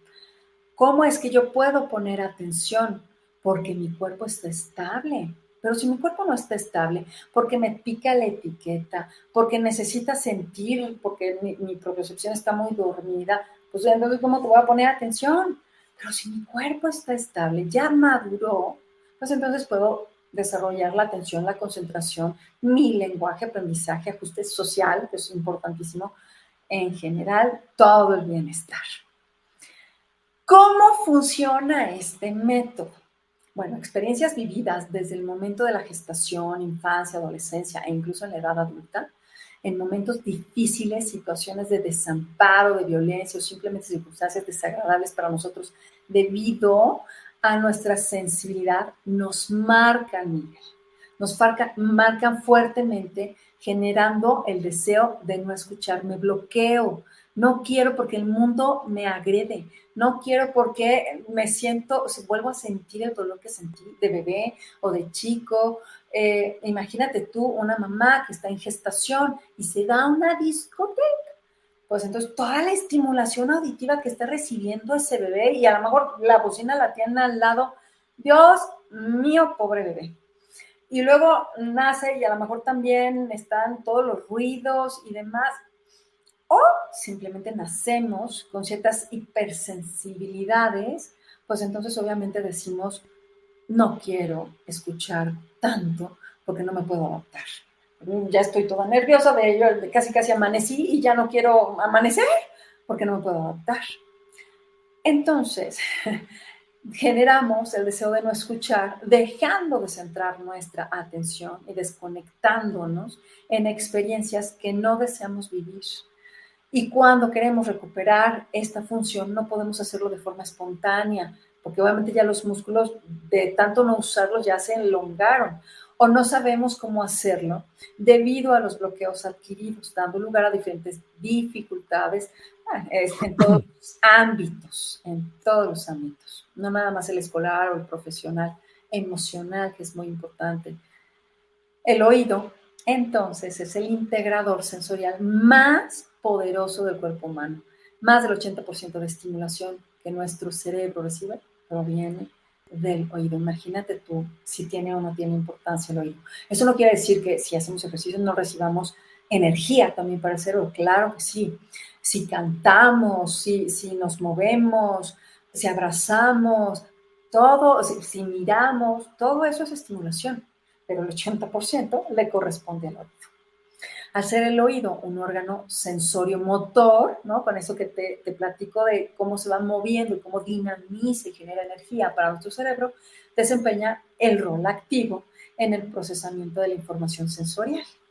Es decir, todo esto que yo voy captando por medio de mis sentidos va llegando al cerebro gracias también a, todo, a toda esta maduración de mi cerebro que ha madurado a través de los sonidos lo cual explica el impacto que tiene ahora sí el método Tomatis en todas las circunstancias y situaciones que nos podamos imaginar. Gracias a un conjunto de materias pedagógicas, nuestro método actúa simultáneamente sobre tres funciones esenciales del oído, la audición, el equilibrio y la dinamización. Se utilizan sonidos filtrados, que es lo que te decía, ponemos un filtro y bajamos el tono, la intensidad de los agudos para estimular más los graves y a estimular nuestro cuerpo.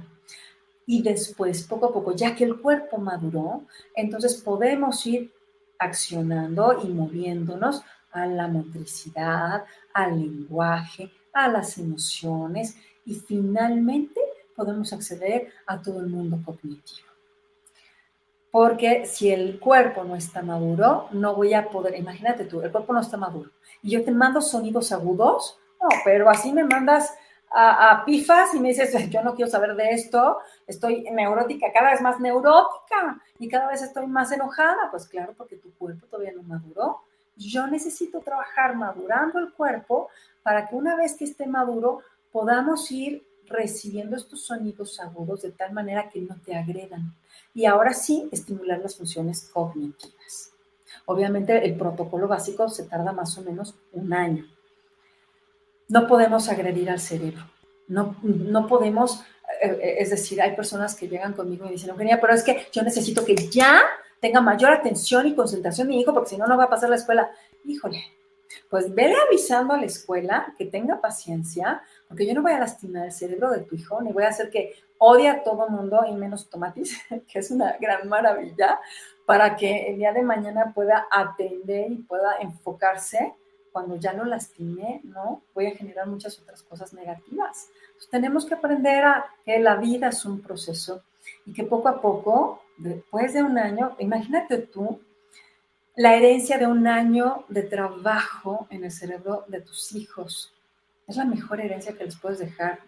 Un, cuerpo que se puede adaptar, que puede pensar más fácilmente, que pueda tener una predominancia derecha, diestra, para poder ser creativo, para adaptarse, para no ver solamente los problemas, sino verlo y ahora poner solución, pues bueno, qué mejor herencia podemos dejar a los hijos. Así que bueno, esta avanzada terapia de estimulación neurosensorial reentrena a los oídos y al cerebro para que perciba y procese correctamente, ahora sí, los sonidos, ejercitando estos músculos del oído medio, utilizando la música, generalmente de Mozart, cantos gregorianos, también usamos voz materna, valses, ejercicios audiovocales, tratados por medio de un aparato portátil que llamamos TalkSop, que es como un celular pero más grueso, es una consolita pequeña que te llevas a tu casa. Obviamente yo te hago un estudio, en base a ese estudio genero tu programa personalizado para ver qué necesitamos madurar primero y te lo llevas a casa, lo trabajas de 13 a 15 días en casa dependiendo del caso y luego me lo regresas, esperas un mes a que vayas asimilando toda esta información y estimulación con otro, eh, se llama otro auricular que va de hueso a hueso y tiene un micrófono.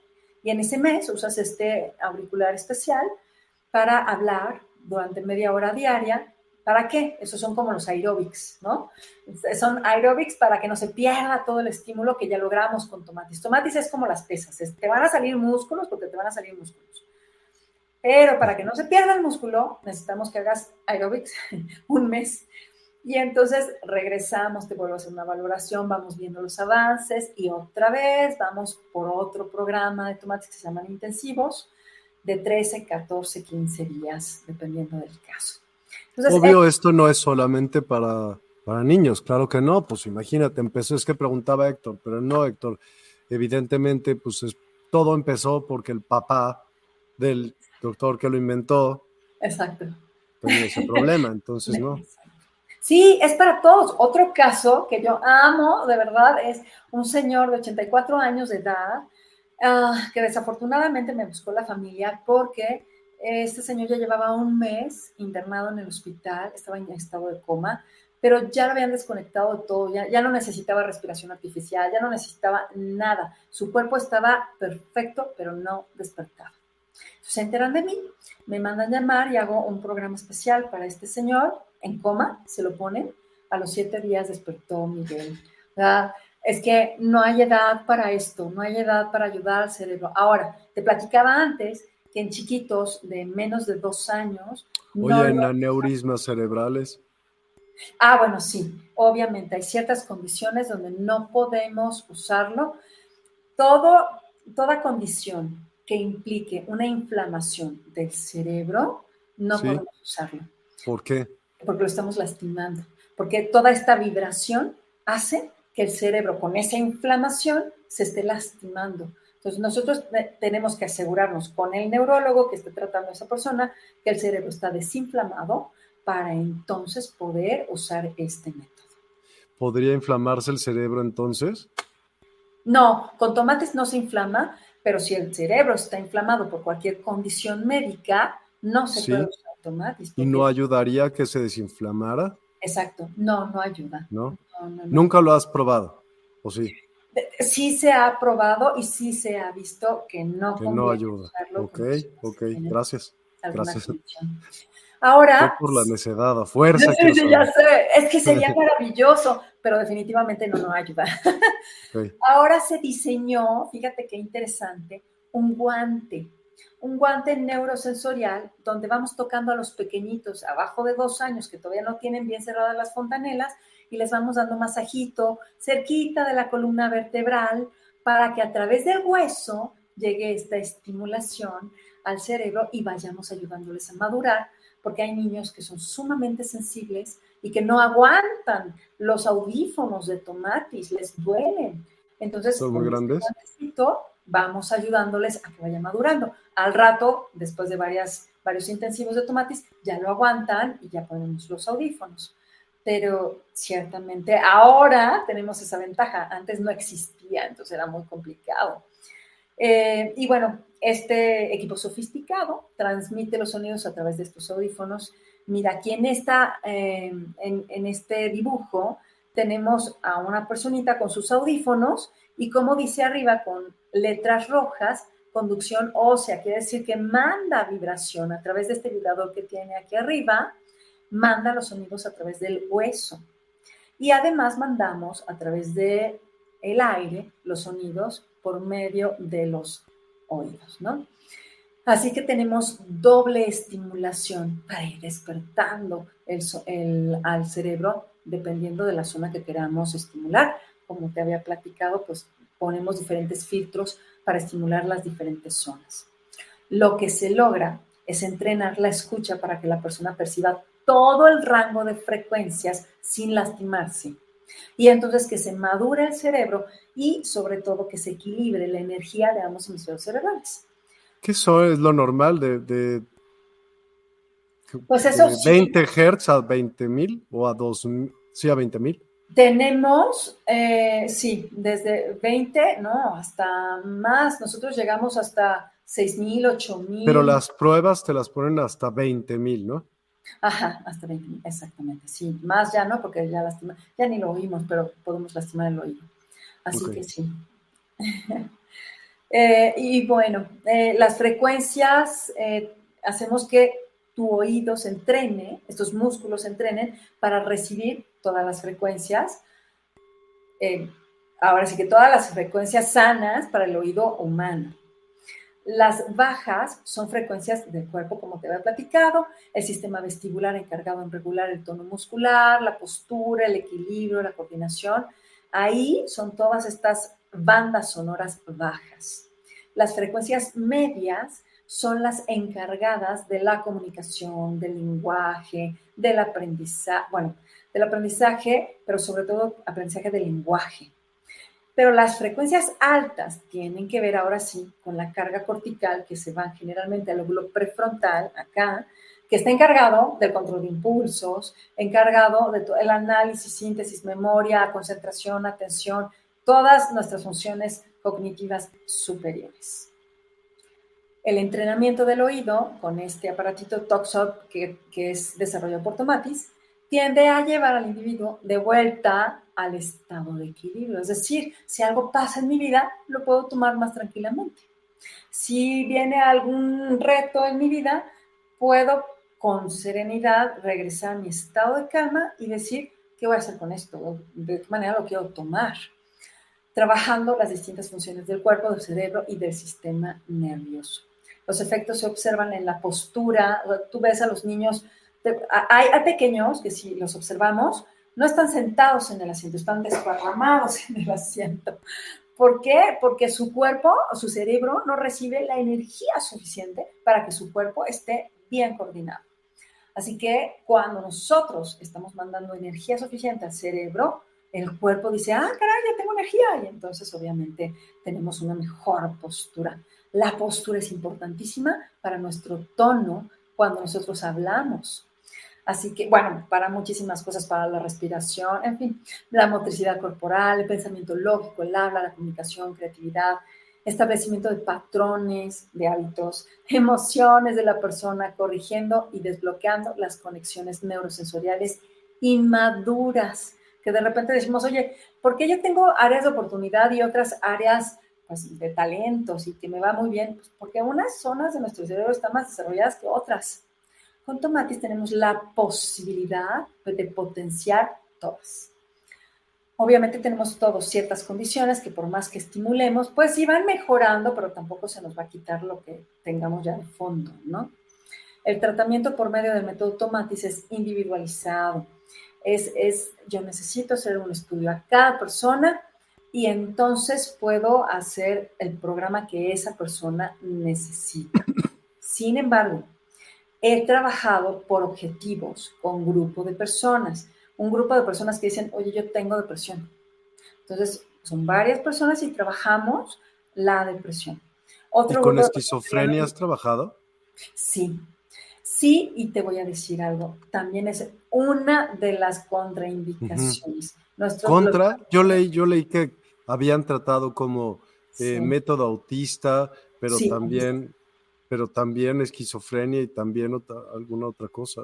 Sí, sí, sin embargo, actualmente hemos visto que en personas que tengan esquizofrenia, en fin, algún trastorno psiquiátrico, lo tienen que hacer con medicamento y bajo supervisión. Hay, ha habido personas que cuando ellos son, por ejemplo, bipolaridad y tienen su ataque de manía, a veces cuando no son regulares con su medicamento o algo además les pasa afuera, se exacerba. Entonces, definitivamente el método automático podría usarse en ellos, pero solamente bajo supervisión psiquiátrica y que estén contenidos y demás, si no, de verdad no se recomienda. Y bueno, pues obviamente se requiere disciplina y seguimiento continuo al proceso para disfrutar de los beneficios de la terapia, pues Tomatis siempre dejará aspectos provechosos para quien lo experimenta aún mucho tiempo después de haber cumplido la terapia. ¿Por qué? porque tu cerebro maduró y cuando tú te entiendes, tú te percibes de una manera más amorosa, percibes tu mundo de una manera más amorosa, pues obviamente las redes neuronales que empiezas a generar después de la estimulación de tu matiz empiezan a tomar prioridad y preponderancia en tu estilo nuevo de vida. Pues obviamente lo que pasa en un cerebro ya estimulado con tu matiz se queda a través del tiempo. De repente, cuando hay un cambio de etapa de vida, sí regresan mis pacientes y me dicen, oye, ya mi hijo pasó de la infancia a la pubertad y luego a la adolescencia y ya de repente siento que se desajustó toditito. Llegan, hacemos unas sesiones de ajuste y listo para, para adelante nuevamente.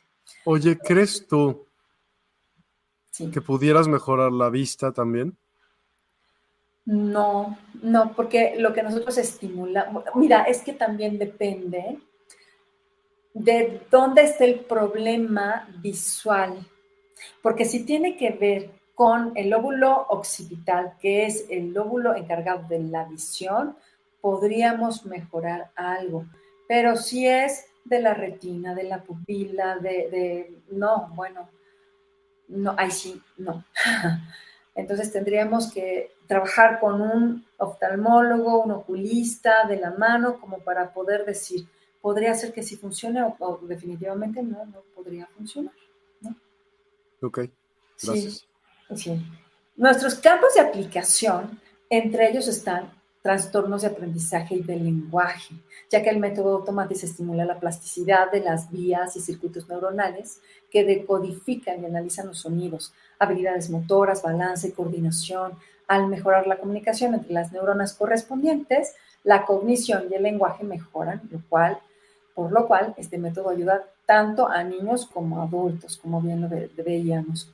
También nosotros tenemos inferencia en trastorno generalizado del desarrollo, por ejemplo, autismo, Asperger, eh, ya que los circuitos neuronales que conectan al oído, el oído con el cerebro, contienen neuronas específicas llamadas neuronas espejo.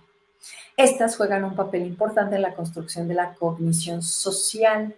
Al estimular estos circuitos neuronales, los constructos cognitivos y sociales pues mejoran, porque es, esta parte que yo te decía de entender el significado emocional de los sonidos. Entonces, socialmente también voy entendiendo y voy, voy pudiéndome ajustar también. Así que el método Tomatis contribuye a la calidad de las habilidades interpersonales. En problemas psicomotores también tenemos inferencia debido a su interacción directa con el sistema vestibular. El método Tomatis ayuda a mejorar el tono muscular, la verticalidad, la lateralidad, el ritmo, la coordinación. Asimismo, contribuye para lograr la madurez neurológica del sistema psicomotriz. Rehabilitación neurológica, que es un poquito lo que hice con este señor que estaba en coma, pero también con pacientes que hemos tenido, eh, donde ellos tienen una, eh, segundo, eh, donde tienen alguna lesión o algún accidente cerebrovascular y entonces estas funciones fueron afectadas. Entonces lo que hacemos es volver a darles esta revitalización para que vuelvan ellos, o bueno, más bien su cerebro, a reavivar o a conectar estas neuronas y decir, ah, cierto, reconozco que esto se movía así, así reconozco que la función o que mi músculo iba de esta manera. Entonces, lo que sí hace el método Tomatis es que no, no sustituye ninguna terapia, una fisioterapia no la va a sustituir, pero ¿qué pasa? El método Tomatis madura esta zona cerebral para que la fisioterapia tenga un efecto mucho más rápido. A mí lo que me han reportado los fisioterapeutas o terapeutas ocupacionales con quienes trabajo o terapeutas de lenguaje, me dicen, wow, o sea, Eugenia, este niñito yo creí que me iba a tardar dos años en terapias. Y vamos seis meses y ya estoy en nada de, de mm, darlo de alta. Claro, porque lo que estamos haciendo es una maduración de tu cerebro, pues para que ahora sí tome las herramientas que le estás dando a través de la terapia. Entonces, jamás va a sustituir ninguna terapia. Al contrario, Ayuda. son amigos de los terapeutas. Claro. Obvio, ejercitas más. Está buenísimo, buenísimo, de verdad se me hace. o sea, buenísimo. de verdad, para mí. Y por eso soy tan fan de las frecuencias, por ejemplo. Es, que las frecuencias son maravillosas este método ha sido de verdad galardonado por años porque lo que hizo Alfred Tomatis fue, mira, así como eh, Van Gogh, que fue un visionario en su época, y así como Tesla, que fue un visionario en su época, bueno, Alfred Tomatis, que bendito Dios, él sí fue reconocido, pero todavía seguimos descubriendo todas las ventajas que no fueron vislumbradas hace 50 años, imagínate tú. Así que seguimos descubriendo todas las bondades del método Tomatis. Gracias a todos los estudios nuevos que hay ahora de neurociencias. Neurólogos, neurólogos de verdad súper reconocidos de Harvard, nos han recomendado, dicen, estamos maravillados y enamorados de todo lo que estamos encontrando con Tomatis. Es muy lindo. La estimulación intensiva por medio del método Tomatis es una gran herramienta para potenciar la recuperación de funciones neurológicas, ya que utiliza la neuroplasticidad, que es lo que platicaba, permitiendo que las neuronas se regeneren tanto anatómicamente como funcionalmente, formando nuevas conexiones sinápticas capaces de reorganizar y recuperar la función de las zonas dañadas. Por eso, cuando tenemos chiquitos Em, que les cuesta trabajo caminar, coordinar, hablar. amo el método Tomatis porque de verdad si vas viendo avances. ¿Cuánto, Miguel? A veces me preguntan, oye, pero entonces mi hijo va a caminar y entonces mi hijo va a hablar. Yo no puedo prometer eso, pero sí te puedo prometer que vas a ver avances. Porque cada cabeza es un mundo. Y a veces logramos en una sola sesión, en un solo intensivo, logramos avances espectaculares en niños y en otros me ha llevado un año completito para poder ver avances. Pero es que cada cerebro es diferente. Así que no pierdan de verdad la esperanza, porque en todos los casos hemos visto avances, en todos, algunos más rápido que otros. En trastornos de atención, también nosotros tenemos inferencia. El método Tomatis transmite la música de manera que ésta sorprenda constantemente al cerebro, lo cual lo mantiene estimulado con el objetivo de desarrollar los mecanismos automáticos para mejorar la atención. Es como una meditación activa. Estás escuchando tu música y de repente te sorprendes y dices, no, creo que ya lo había yo oído. Entonces el cerebro siempre está poniendo atención y atención y traes la atención y otra vez vuelves a traer la atención. Entonces estamos estimulando la atención directamente. Esta estimulación permite establecer una nueva serie de conexiones neuronales, lo cual sucede cuando se somete al cerebro a la repetición por medio del sonido transmitido de manera específica. Yo te mando una frecuencia, no sé, 400 Hz por medio del cráneo, pero luego por medio del oído y dicen, eh, esto yo ya lo he oído. Claro, nuevas rutas para la intercomunicación de las personas. También ayudamos a los trastornos afectivos y emocionales. Esto me encanta porque, bueno, también como es mi profesión, el cerebro tiende a protegerse cuando el ambiente es percibido como amenazante o después de un shock emocional, un trauma. Esta respuesta del cerebro actúa como un filtro que tiene una influencia directa en la transmisión y análisis de los mensajes sensoriales. Ya no quiero ir al mundo. Por eso la depresión, ¿eh? Ya no quiero comunicarme con los demás, ya no quiero comunicar conmigo porque todo es dolor. ¿Qué, ¿Cómo salgo de ahí? Pues hay que generar nuevas estimulaciones y nuevas conexiones neuronales para poder ver la vida en lugar del oído izquierdo, verla desde el oído derecho y ver Oye, salimos nunca, perdón, perdón por interrumpirte, nunca has eh, mezclado este método con adaptógenos, por ejemplo, que, que hacen justamente esto. No, fíjate qué interesante, porque podríamos hacer una investigación, ¿eh? Sí. no es mala idea. Órale. Bueno. no, lo he hecho, sí, ciertamente. Pero no es nada mala idea. Bueno, por medio de su acción directa en el sistema límbico, que es el que regula las emociones, y el, córtex prefrontal, que es el que regula el control de impulsos y muchas de nuestras ah, funciones cognitivas superiores, contribuye a la regulación de desórdenes emocionales como la depresión y la ansiedad. Ayudamos grandemente y fácilmente en todo esto. Manejo del estrés y de la ansiedad. Los sonidos ricos en armónicos altos estimulan una vasta red de nervios llamados formación reticular. La formación reticular regula una gran cantidad de funciones de nuestra actividad cerebral, consistiendo este en más de 100 redes neuronales, por lo que al enfatizar la transmisión de sonidos en tonos altos se produce un efecto estimulante en el cerebro, relajando a su vez el cuerpo.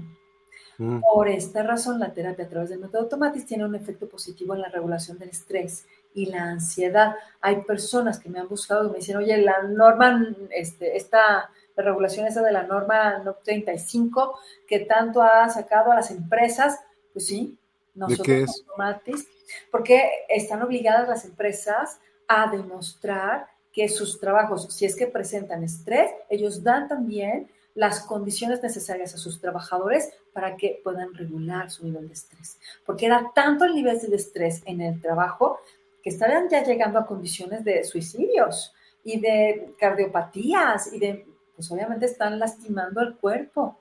Entonces las empresas están ya obligadas a regular y a controlar el nivel de estrés en los trabajos de sus trabajadores. Entonces sí, también podemos nosotros contribuir a esto. La integración de idiomas, eso también.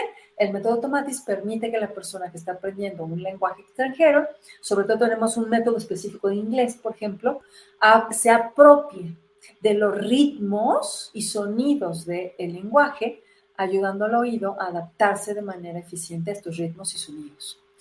Si te ha costado mucho trabajo el inglés, yo, me costaba, no tienes una idea, años y años y años y años y años estudiando y decía, Dios, ¿qué me pasa? Bueno, gracias a Tomate, como que se me destapó y dije, por fin estoy entendiendo lo que estoy escuchando en inglés y ya y voy hablándolo, o sea, de verdad para mí es una medallita, ¿no? Entonces, bueno, eh, destapamos y ayudamos al oído a captar e integrar estos ritmos, pues para que entonces ya puedan adecuadamente reproducirlos y entenderlos en cuanto sobre todo al, idioma inglés. ¿Hay, un, ¿Hay una enfermedad? Bueno. Hay una... Sí, ¿qué pasa... Espera, espera, espera, no, yo te quiero decir de otra vez ah. que no me puedo acordar ahorita el nombre, lo, o sea, lo conozco bien, pero oyes, ¿no? Como siempre, tú y ya sabes. Eh, ¿Cómo se llama eso? Eh, tinnitus. Tinnitus. ¿Cómo cae esto para el tinnitus? porque no tienes idea del mercado que hay para eso. Qué maravilla. Pues no podemos bajar el tiempo, o sea, no se quita, pero sí lo podemos bajar. Mejora la condición, pero no se quita. Así que sí, sí, sí, sí, lo sé. Me encantaría decir que sí, pero tengo que ser honesta. No, no se quita. Eh, pero definitivamente mejora. también ayudamos a mejorar, pues, como el papá de Alfred Tomatis, ¿verdad? Mejoró la voz y la musicalidad. El principio fundamental del método Tomatis es que los mecanismos de recepción y análisis del mensaje acústico afectan la manera en que este mensaje es analizado, reproducido, ya sea al hablar, cantar, utilizar un instrumento musical, pues obviamente ya lo recibes y puedes transmitirlo nuevamente. Por medio del método Tomatis, al mejorar la manera en que dicho mensaje es analizado, la producción de la voz hablada, cantada y de la reproducción musical mejoran. Así que si músicos quieren mejorar su producción, su entonación, cantantes, etcétera, también les podemos ayudar. Y este es algo de lo cual a mí me encanta, me apasiona, porque pues yo como trabajo con niños y familias, para mí es muy importante que los chicos que son adoptados, que es todo un reto para las familias y las parejas que deciden adoptar, porque este pequeño, imagínate tú, ya viene con un cuerpecito que recibió un trauma donde no, si no sabe que es adoptado, es, sí, siento que me aman, pero no sé por qué algo dentro de mí siente que, que, que no puedo recibir tan claramente el amor de esta mamá o de este papá. Algo pasa, no sé qué. Pues obviamente no saben en conciencia, pero el cuerpo vaya que lo sabe. ¿Por qué? Porque cuando tú estás en el vientre materno, reconoces el sonido de mamá, los ritos de mamá, su, voz, su ritmo, su melódica de su voz, lo reconoces. Y, del corazón. Y del corazón. Y cuando tú naces y, y, no reconoces eso, es como, ¿a dónde llegué? Y sabes que algo pasó, pero no lo tienes consciente. Tú que eres eh, psicóloga de Gestalt y así, porque te voy a hacer una pregunta y, quiero saber por qué sí, por qué no. Haz de cuenta, hay, hay personas que adoptan y no les dicen a sus hijos, ¿no? O sea, van y lo recogen de meses, ¿no? Sí, Bien chiquititos. Y se van hasta de viaje lo, como si lo fueran a tener y no le dicen a nadie y llega. Sí, sí. ¿Por qué sí o por qué no decirle? O sea, ¿por? ¿Por qué la, la, madriza de decirle, güey, a ti te abandonaron y yo te rescaté como, como yo soy el bueno? Pero ¿por qué eso? O sea, claro, en decirle, no importa, eres mi hijo y ya, punto. Como no le dices a tus hijos. Sí, y me encanta tu pregunta. Y desde la terapia de contención, de la cual de verdad soy súper partidaria, te voy a contestar. El cuerpo sabe inconscientemente que no estás en el lugar de donde tú eres originario y hay una desincronía de ritmos, de amores, de sensaciones, que lleva a que, pues sí, sí, o sea, gracias y, estoy muy agradecido y siento y demás, pero hay algo que me dice por dentro que no está del todo bien, algo. Y luego, bueno, si, si, si el tono de piel, el de ojos, el de no sé qué y el de no sé cuánto, y de repente por ahí se enteran de, bueno, es que fíjate, o sea, es, es un trauma tras otro, tras otro, tras otro. Mejor decirles desde un principio. Y la manera en cómo decirles es una manera especial, es una manera cuidada para que el oído de ese pequeñito lo procese de una manera amorosa y no traumática. No es de te abandonaron, no. Es tus padres ya no pudieron, ya no les dio la gasolina, ¿sabes? Para mantenerte en la vida. Por es lo mismo. Por eso es que ahora nosotros somos los padres que te mantienen. Unos te la dan y otros la mantienen. Y nosotros somos tus padres que te llevan con esta nueva gasolina a mantenerte en la vida. Y hay todo un ritual hermoso a través del cual estos pequeños son tomados en la vida y de manera amorosa pueden agradecer a sus padres que les dieron la vida. Y entonces como que todo se empieza a acomodar en estos pequeños y fluyen, fluyen en gran amor y agradecimiento a sus padres que los mantienen en la vida. Entonces, créeme que, que sí, o sea, si tú dices, ¿por qué lo tengo que traumar para decir te abandonaron y no sé qué? No, no sabemos las historias y cuando aprendo a honrar lo que sea que me tocó en la vida y lo que sea que le haya tocado en la vida a mis padres que me, me dieron, me trajeron acá, pues entonces ahora puedo agradecer y asentir a la vida. Y en este tema también la terapia tomatis se puede aplicar. ¿Por qué? Porque en esta historia de vida hay un alto porcentaje que padece problemas de aprendizaje y obviamente emocionales. ¿Qué hacemos? Que la voz de la mamá que te mantiene en la vida, la filtramos en esta música de Mozart, cantos gregorianos, etcétera, la filtramos y entonces estos pequeñitos van incorporando la melodía, el tono, los ritmos de la voz de esta mamá que te sostiene y te es mucho más cercana. Es como si estuvieras, de nuevo te regresaran al vientre y sientes a esta mamá, ahora sí, mucho más tuya, ¿no? Obviamente. Oye, y con ese mismo ejercicio que estás diciendo. Sí. Desde que bebé así chiquitito, ¿por qué no ponerle, o sea, ese tipo de, de sonidos? Sí todo el tiempo al bebé, aunque es, bueno, al bebé adoptado en este caso que estamos hablando. Sí, y bueno, hay, hay personas, parejas que rentan vientres y que, bueno, si hacen esto, bueno, de una vez, así como esta, esta foto que estás viendo acá, de una vez le pones los audífonos con la grabación de las voces de ambos padres para que se vaya adaptando de una vez, ¿no? al de madre subrogado, haz de cuenta, ¿sí? Exactamente, así es. Eh, bueno, obviamente también para el embarazo y la preparación para el parto, podemos contribuir con tomatis. La estimulación por medio del método tomatis permitirá a la mamá transmitir un mensaje positivo a su bebé. ¿Por qué? Porque es una mamá más serena, con mayor calma, con mayor amor, con mayor capacidad de adaptarse de lo que venga del exterior, pero también para entenderse por dentro, porque vaya que las hormonas están a mil por hora por todos lados. Entonces también tienes capacidad de entenderte y de regularte. Entonces imagínate una mamá con esta calidez, con esta eh, sensación de paz, de adaptación para adentro y para afuera. Bueno, pues obviamente es una maternidad con mayor entusiasmo, con mayor plenitud, mayor generosidad, armonía con ella y con su hijo. Del mismo modo, se estimula la estructuración y el desarrollo del cerebro del niño, facilitando el establecimiento de la red neuronal y mejorando la función cerebral. Los bebés nacen más fácilmente, lloran menos, comen y duermen mejor, son más alegres, pues claro, pues se están adaptando más fácilmente al mundo, son más tranquilos, más despiertos, activos y obviamente con muchísimas ganas de vivir. Así que es hermoso cuando podemos hacer esto.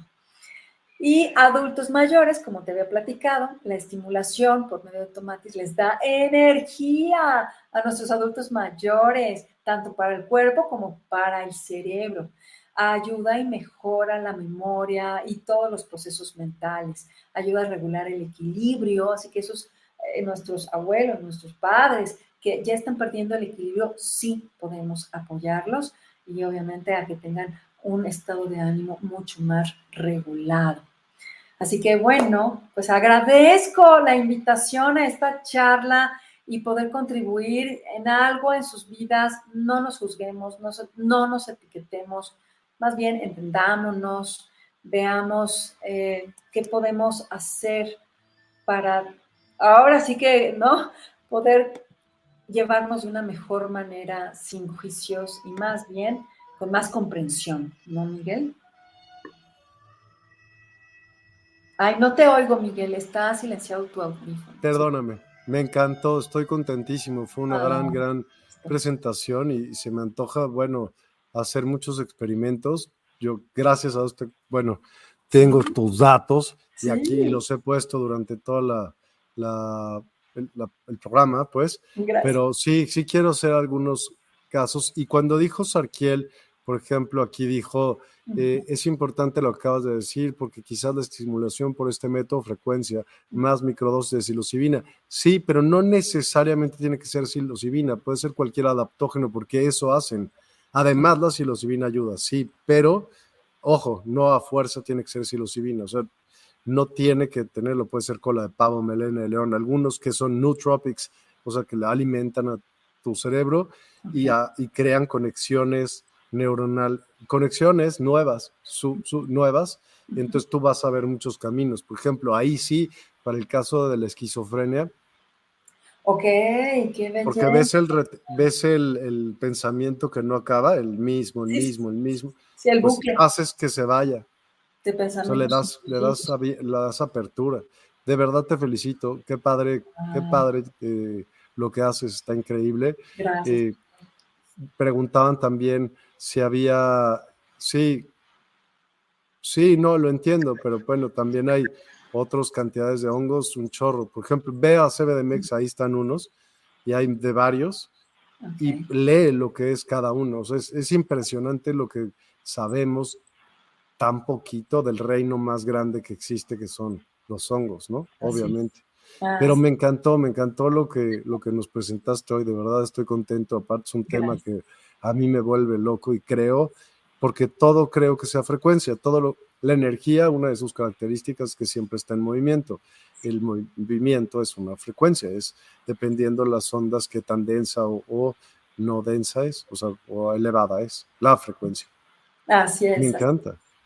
Es, es hermoso y más hermoso saber que podemos contribuir a que nos llevemos mejor, a que haya menos guerra, a que nuestra vida sea más plena, a que desarrollemos nuestras potencialidades, que dejemos de estar peleando unos con otros, con los egos y digamos, hey, ah, tú tienes estos talentos, yo tengo estos otros, y si nos echamos la mano, ¿qué hacemos? Qué lindo poder eh, estar más en esta frecuencia. El tema de las frecuencias que tiene eso es polaridad, todo lo es. Entonces, hay unas que sí te ayudan, pero hay otras que ten cuidado. Totalmente. Por eso es importante saber quién eres, para dónde vas y darle para adelante lo que necesites de apoyos. Eh, ¿Y por qué no? ¿Por qué no mejorar? Me encanta, me encanta. Gracias. Eh, Eugenia, al final, te recuerdas, siempre hacemos algún tipo de como ejercicio, una meditación. ¿Qué vamos a hacer? Vamos a escuchar algo del método Tomatis, pero no sé si se pueda porque pues evidentemente está registrada toda esa música y no sé si tú tengas los derechos. Si no es así, pues nos van a mandar por un tubo. ¿Qué hacemos? Sí, ya lo sé, pero no, vamos a hacer un ejercicio que, que, donde vamos a poder entender qué pasa con las frecuencias. Entonces. Mientras, si quieres, te puedo poner una frecuencia atrás para que tú vayas haciéndolo. ¿Te parece? Excelente, me encanta. Buenísimo. por favor. Ok, entonces les voy a pedir a todos que pongan, su, bueno, primero que nada, vamos a tratar de hacer un sonido que viene desde el fondo de tu estómago, no desde las cuerdas vocales. Un sonido lo voy a hacer yo para que tú lo puedas repetir. Entonces tomas aire primero por la nariz y después repites.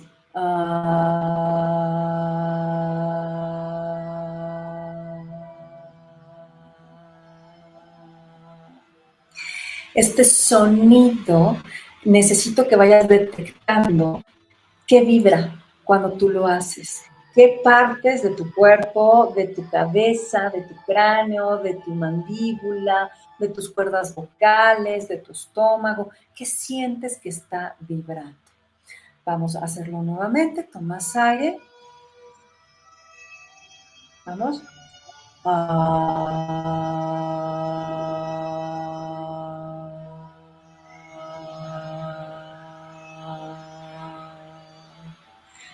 Ok, ahora vamos a hacerlo. Siente qué pasa con tu cuerpo, qué pasa con tu mente y qué pasa con tu corazón. Para centrarnos todavía más, vamos a hacerlo ahora, con los ojos cerrados y con los oídos tapados. ¿Ok? Tapa tus oídos y vamos a hacerlo. Respira hondo.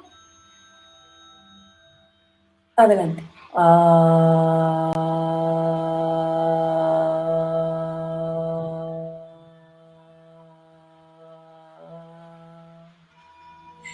Sientes como tu cráneo se vuelve como si fuera un tambor, un repite y repercute las, los sonidos y las vibraciones.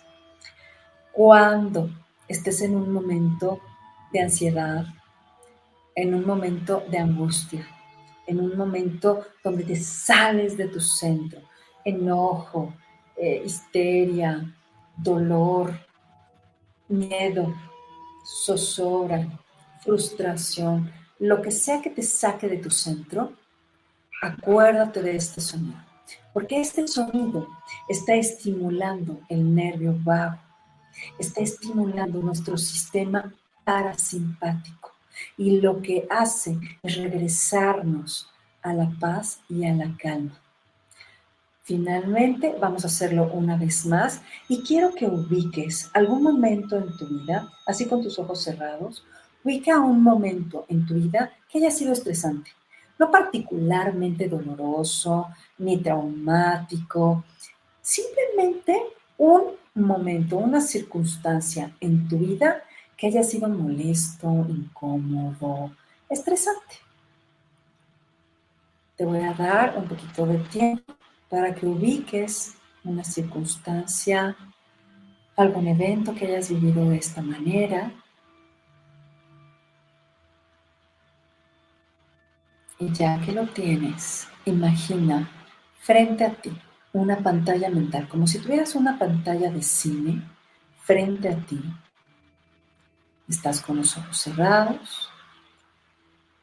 Enfrente de ti tienes esta pantalla mental y quiero que vayas repitiendo, rememorando esa circunstancia de vida que te estresó, que te sacó de tu centro. Y al mismo tiempo que la vas repitiendo en tu pantalla mental, vamos a hacer este sonido y te vas a repetir.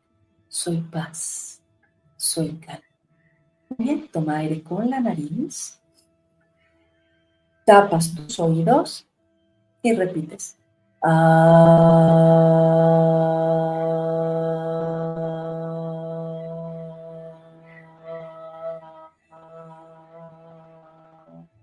Nuevamente toma aire. Bueno, en esta escena repitiéndote sopas.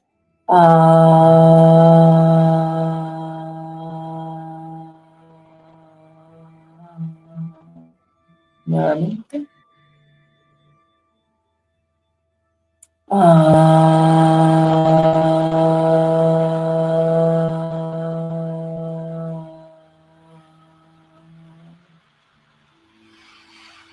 Y aquí estamos trabajando la regulación del sistema nervioso central.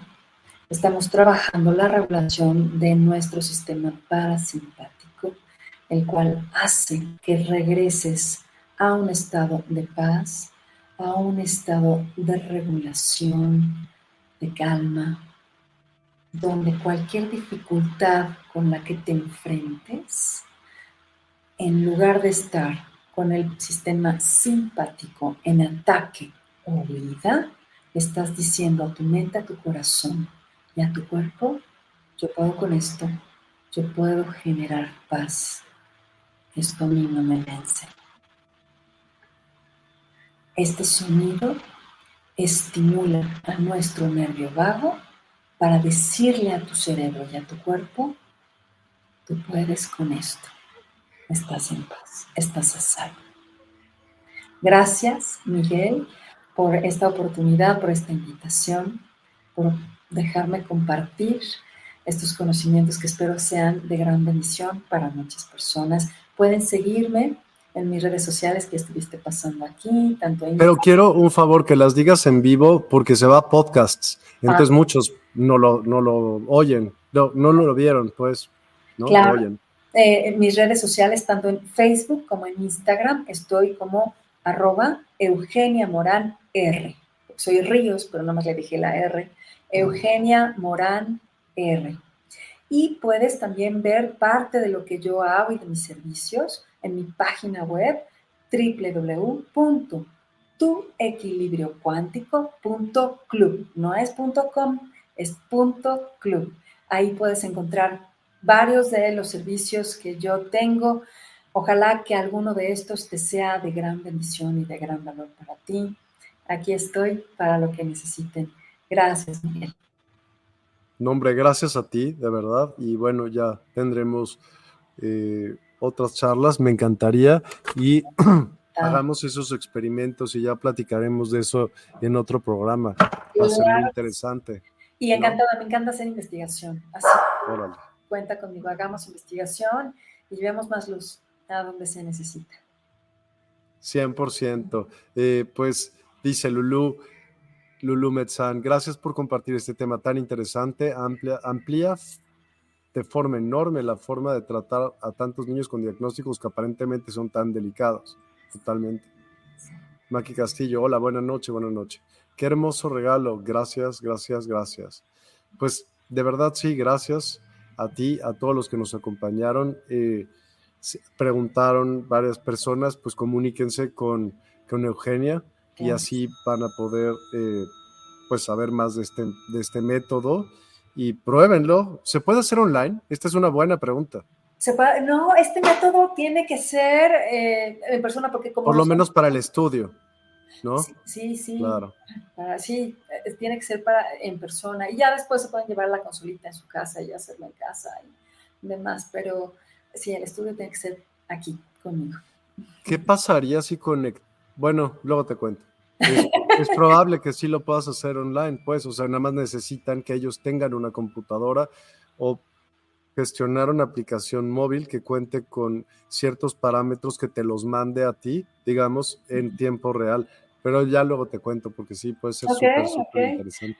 Lo platicamos, lo platicamos, claro que sí. Y sí, o sea, de verdad, eh, la ciencia nunca deja de sorprendernos, así que sigamos avanzando. Absolutamente. Gracias, Eugenia. Gracias a todos. Muy buenas noches, que descansen y espero que les haya gustado tanto como a mí este programa. Muchas gracias. Esta gracias. mañana. Chao, chao.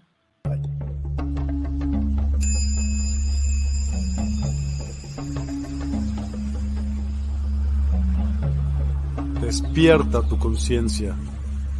Exploremos cómo comprometernos con nuestra conciencia para experimentar una transformación interior y vivir una vida más plena y consciente. El compromiso con la conciencia comienza viviendo en el presente. Deja de lado las preocupaciones del pasado y las ansiedades del futuro.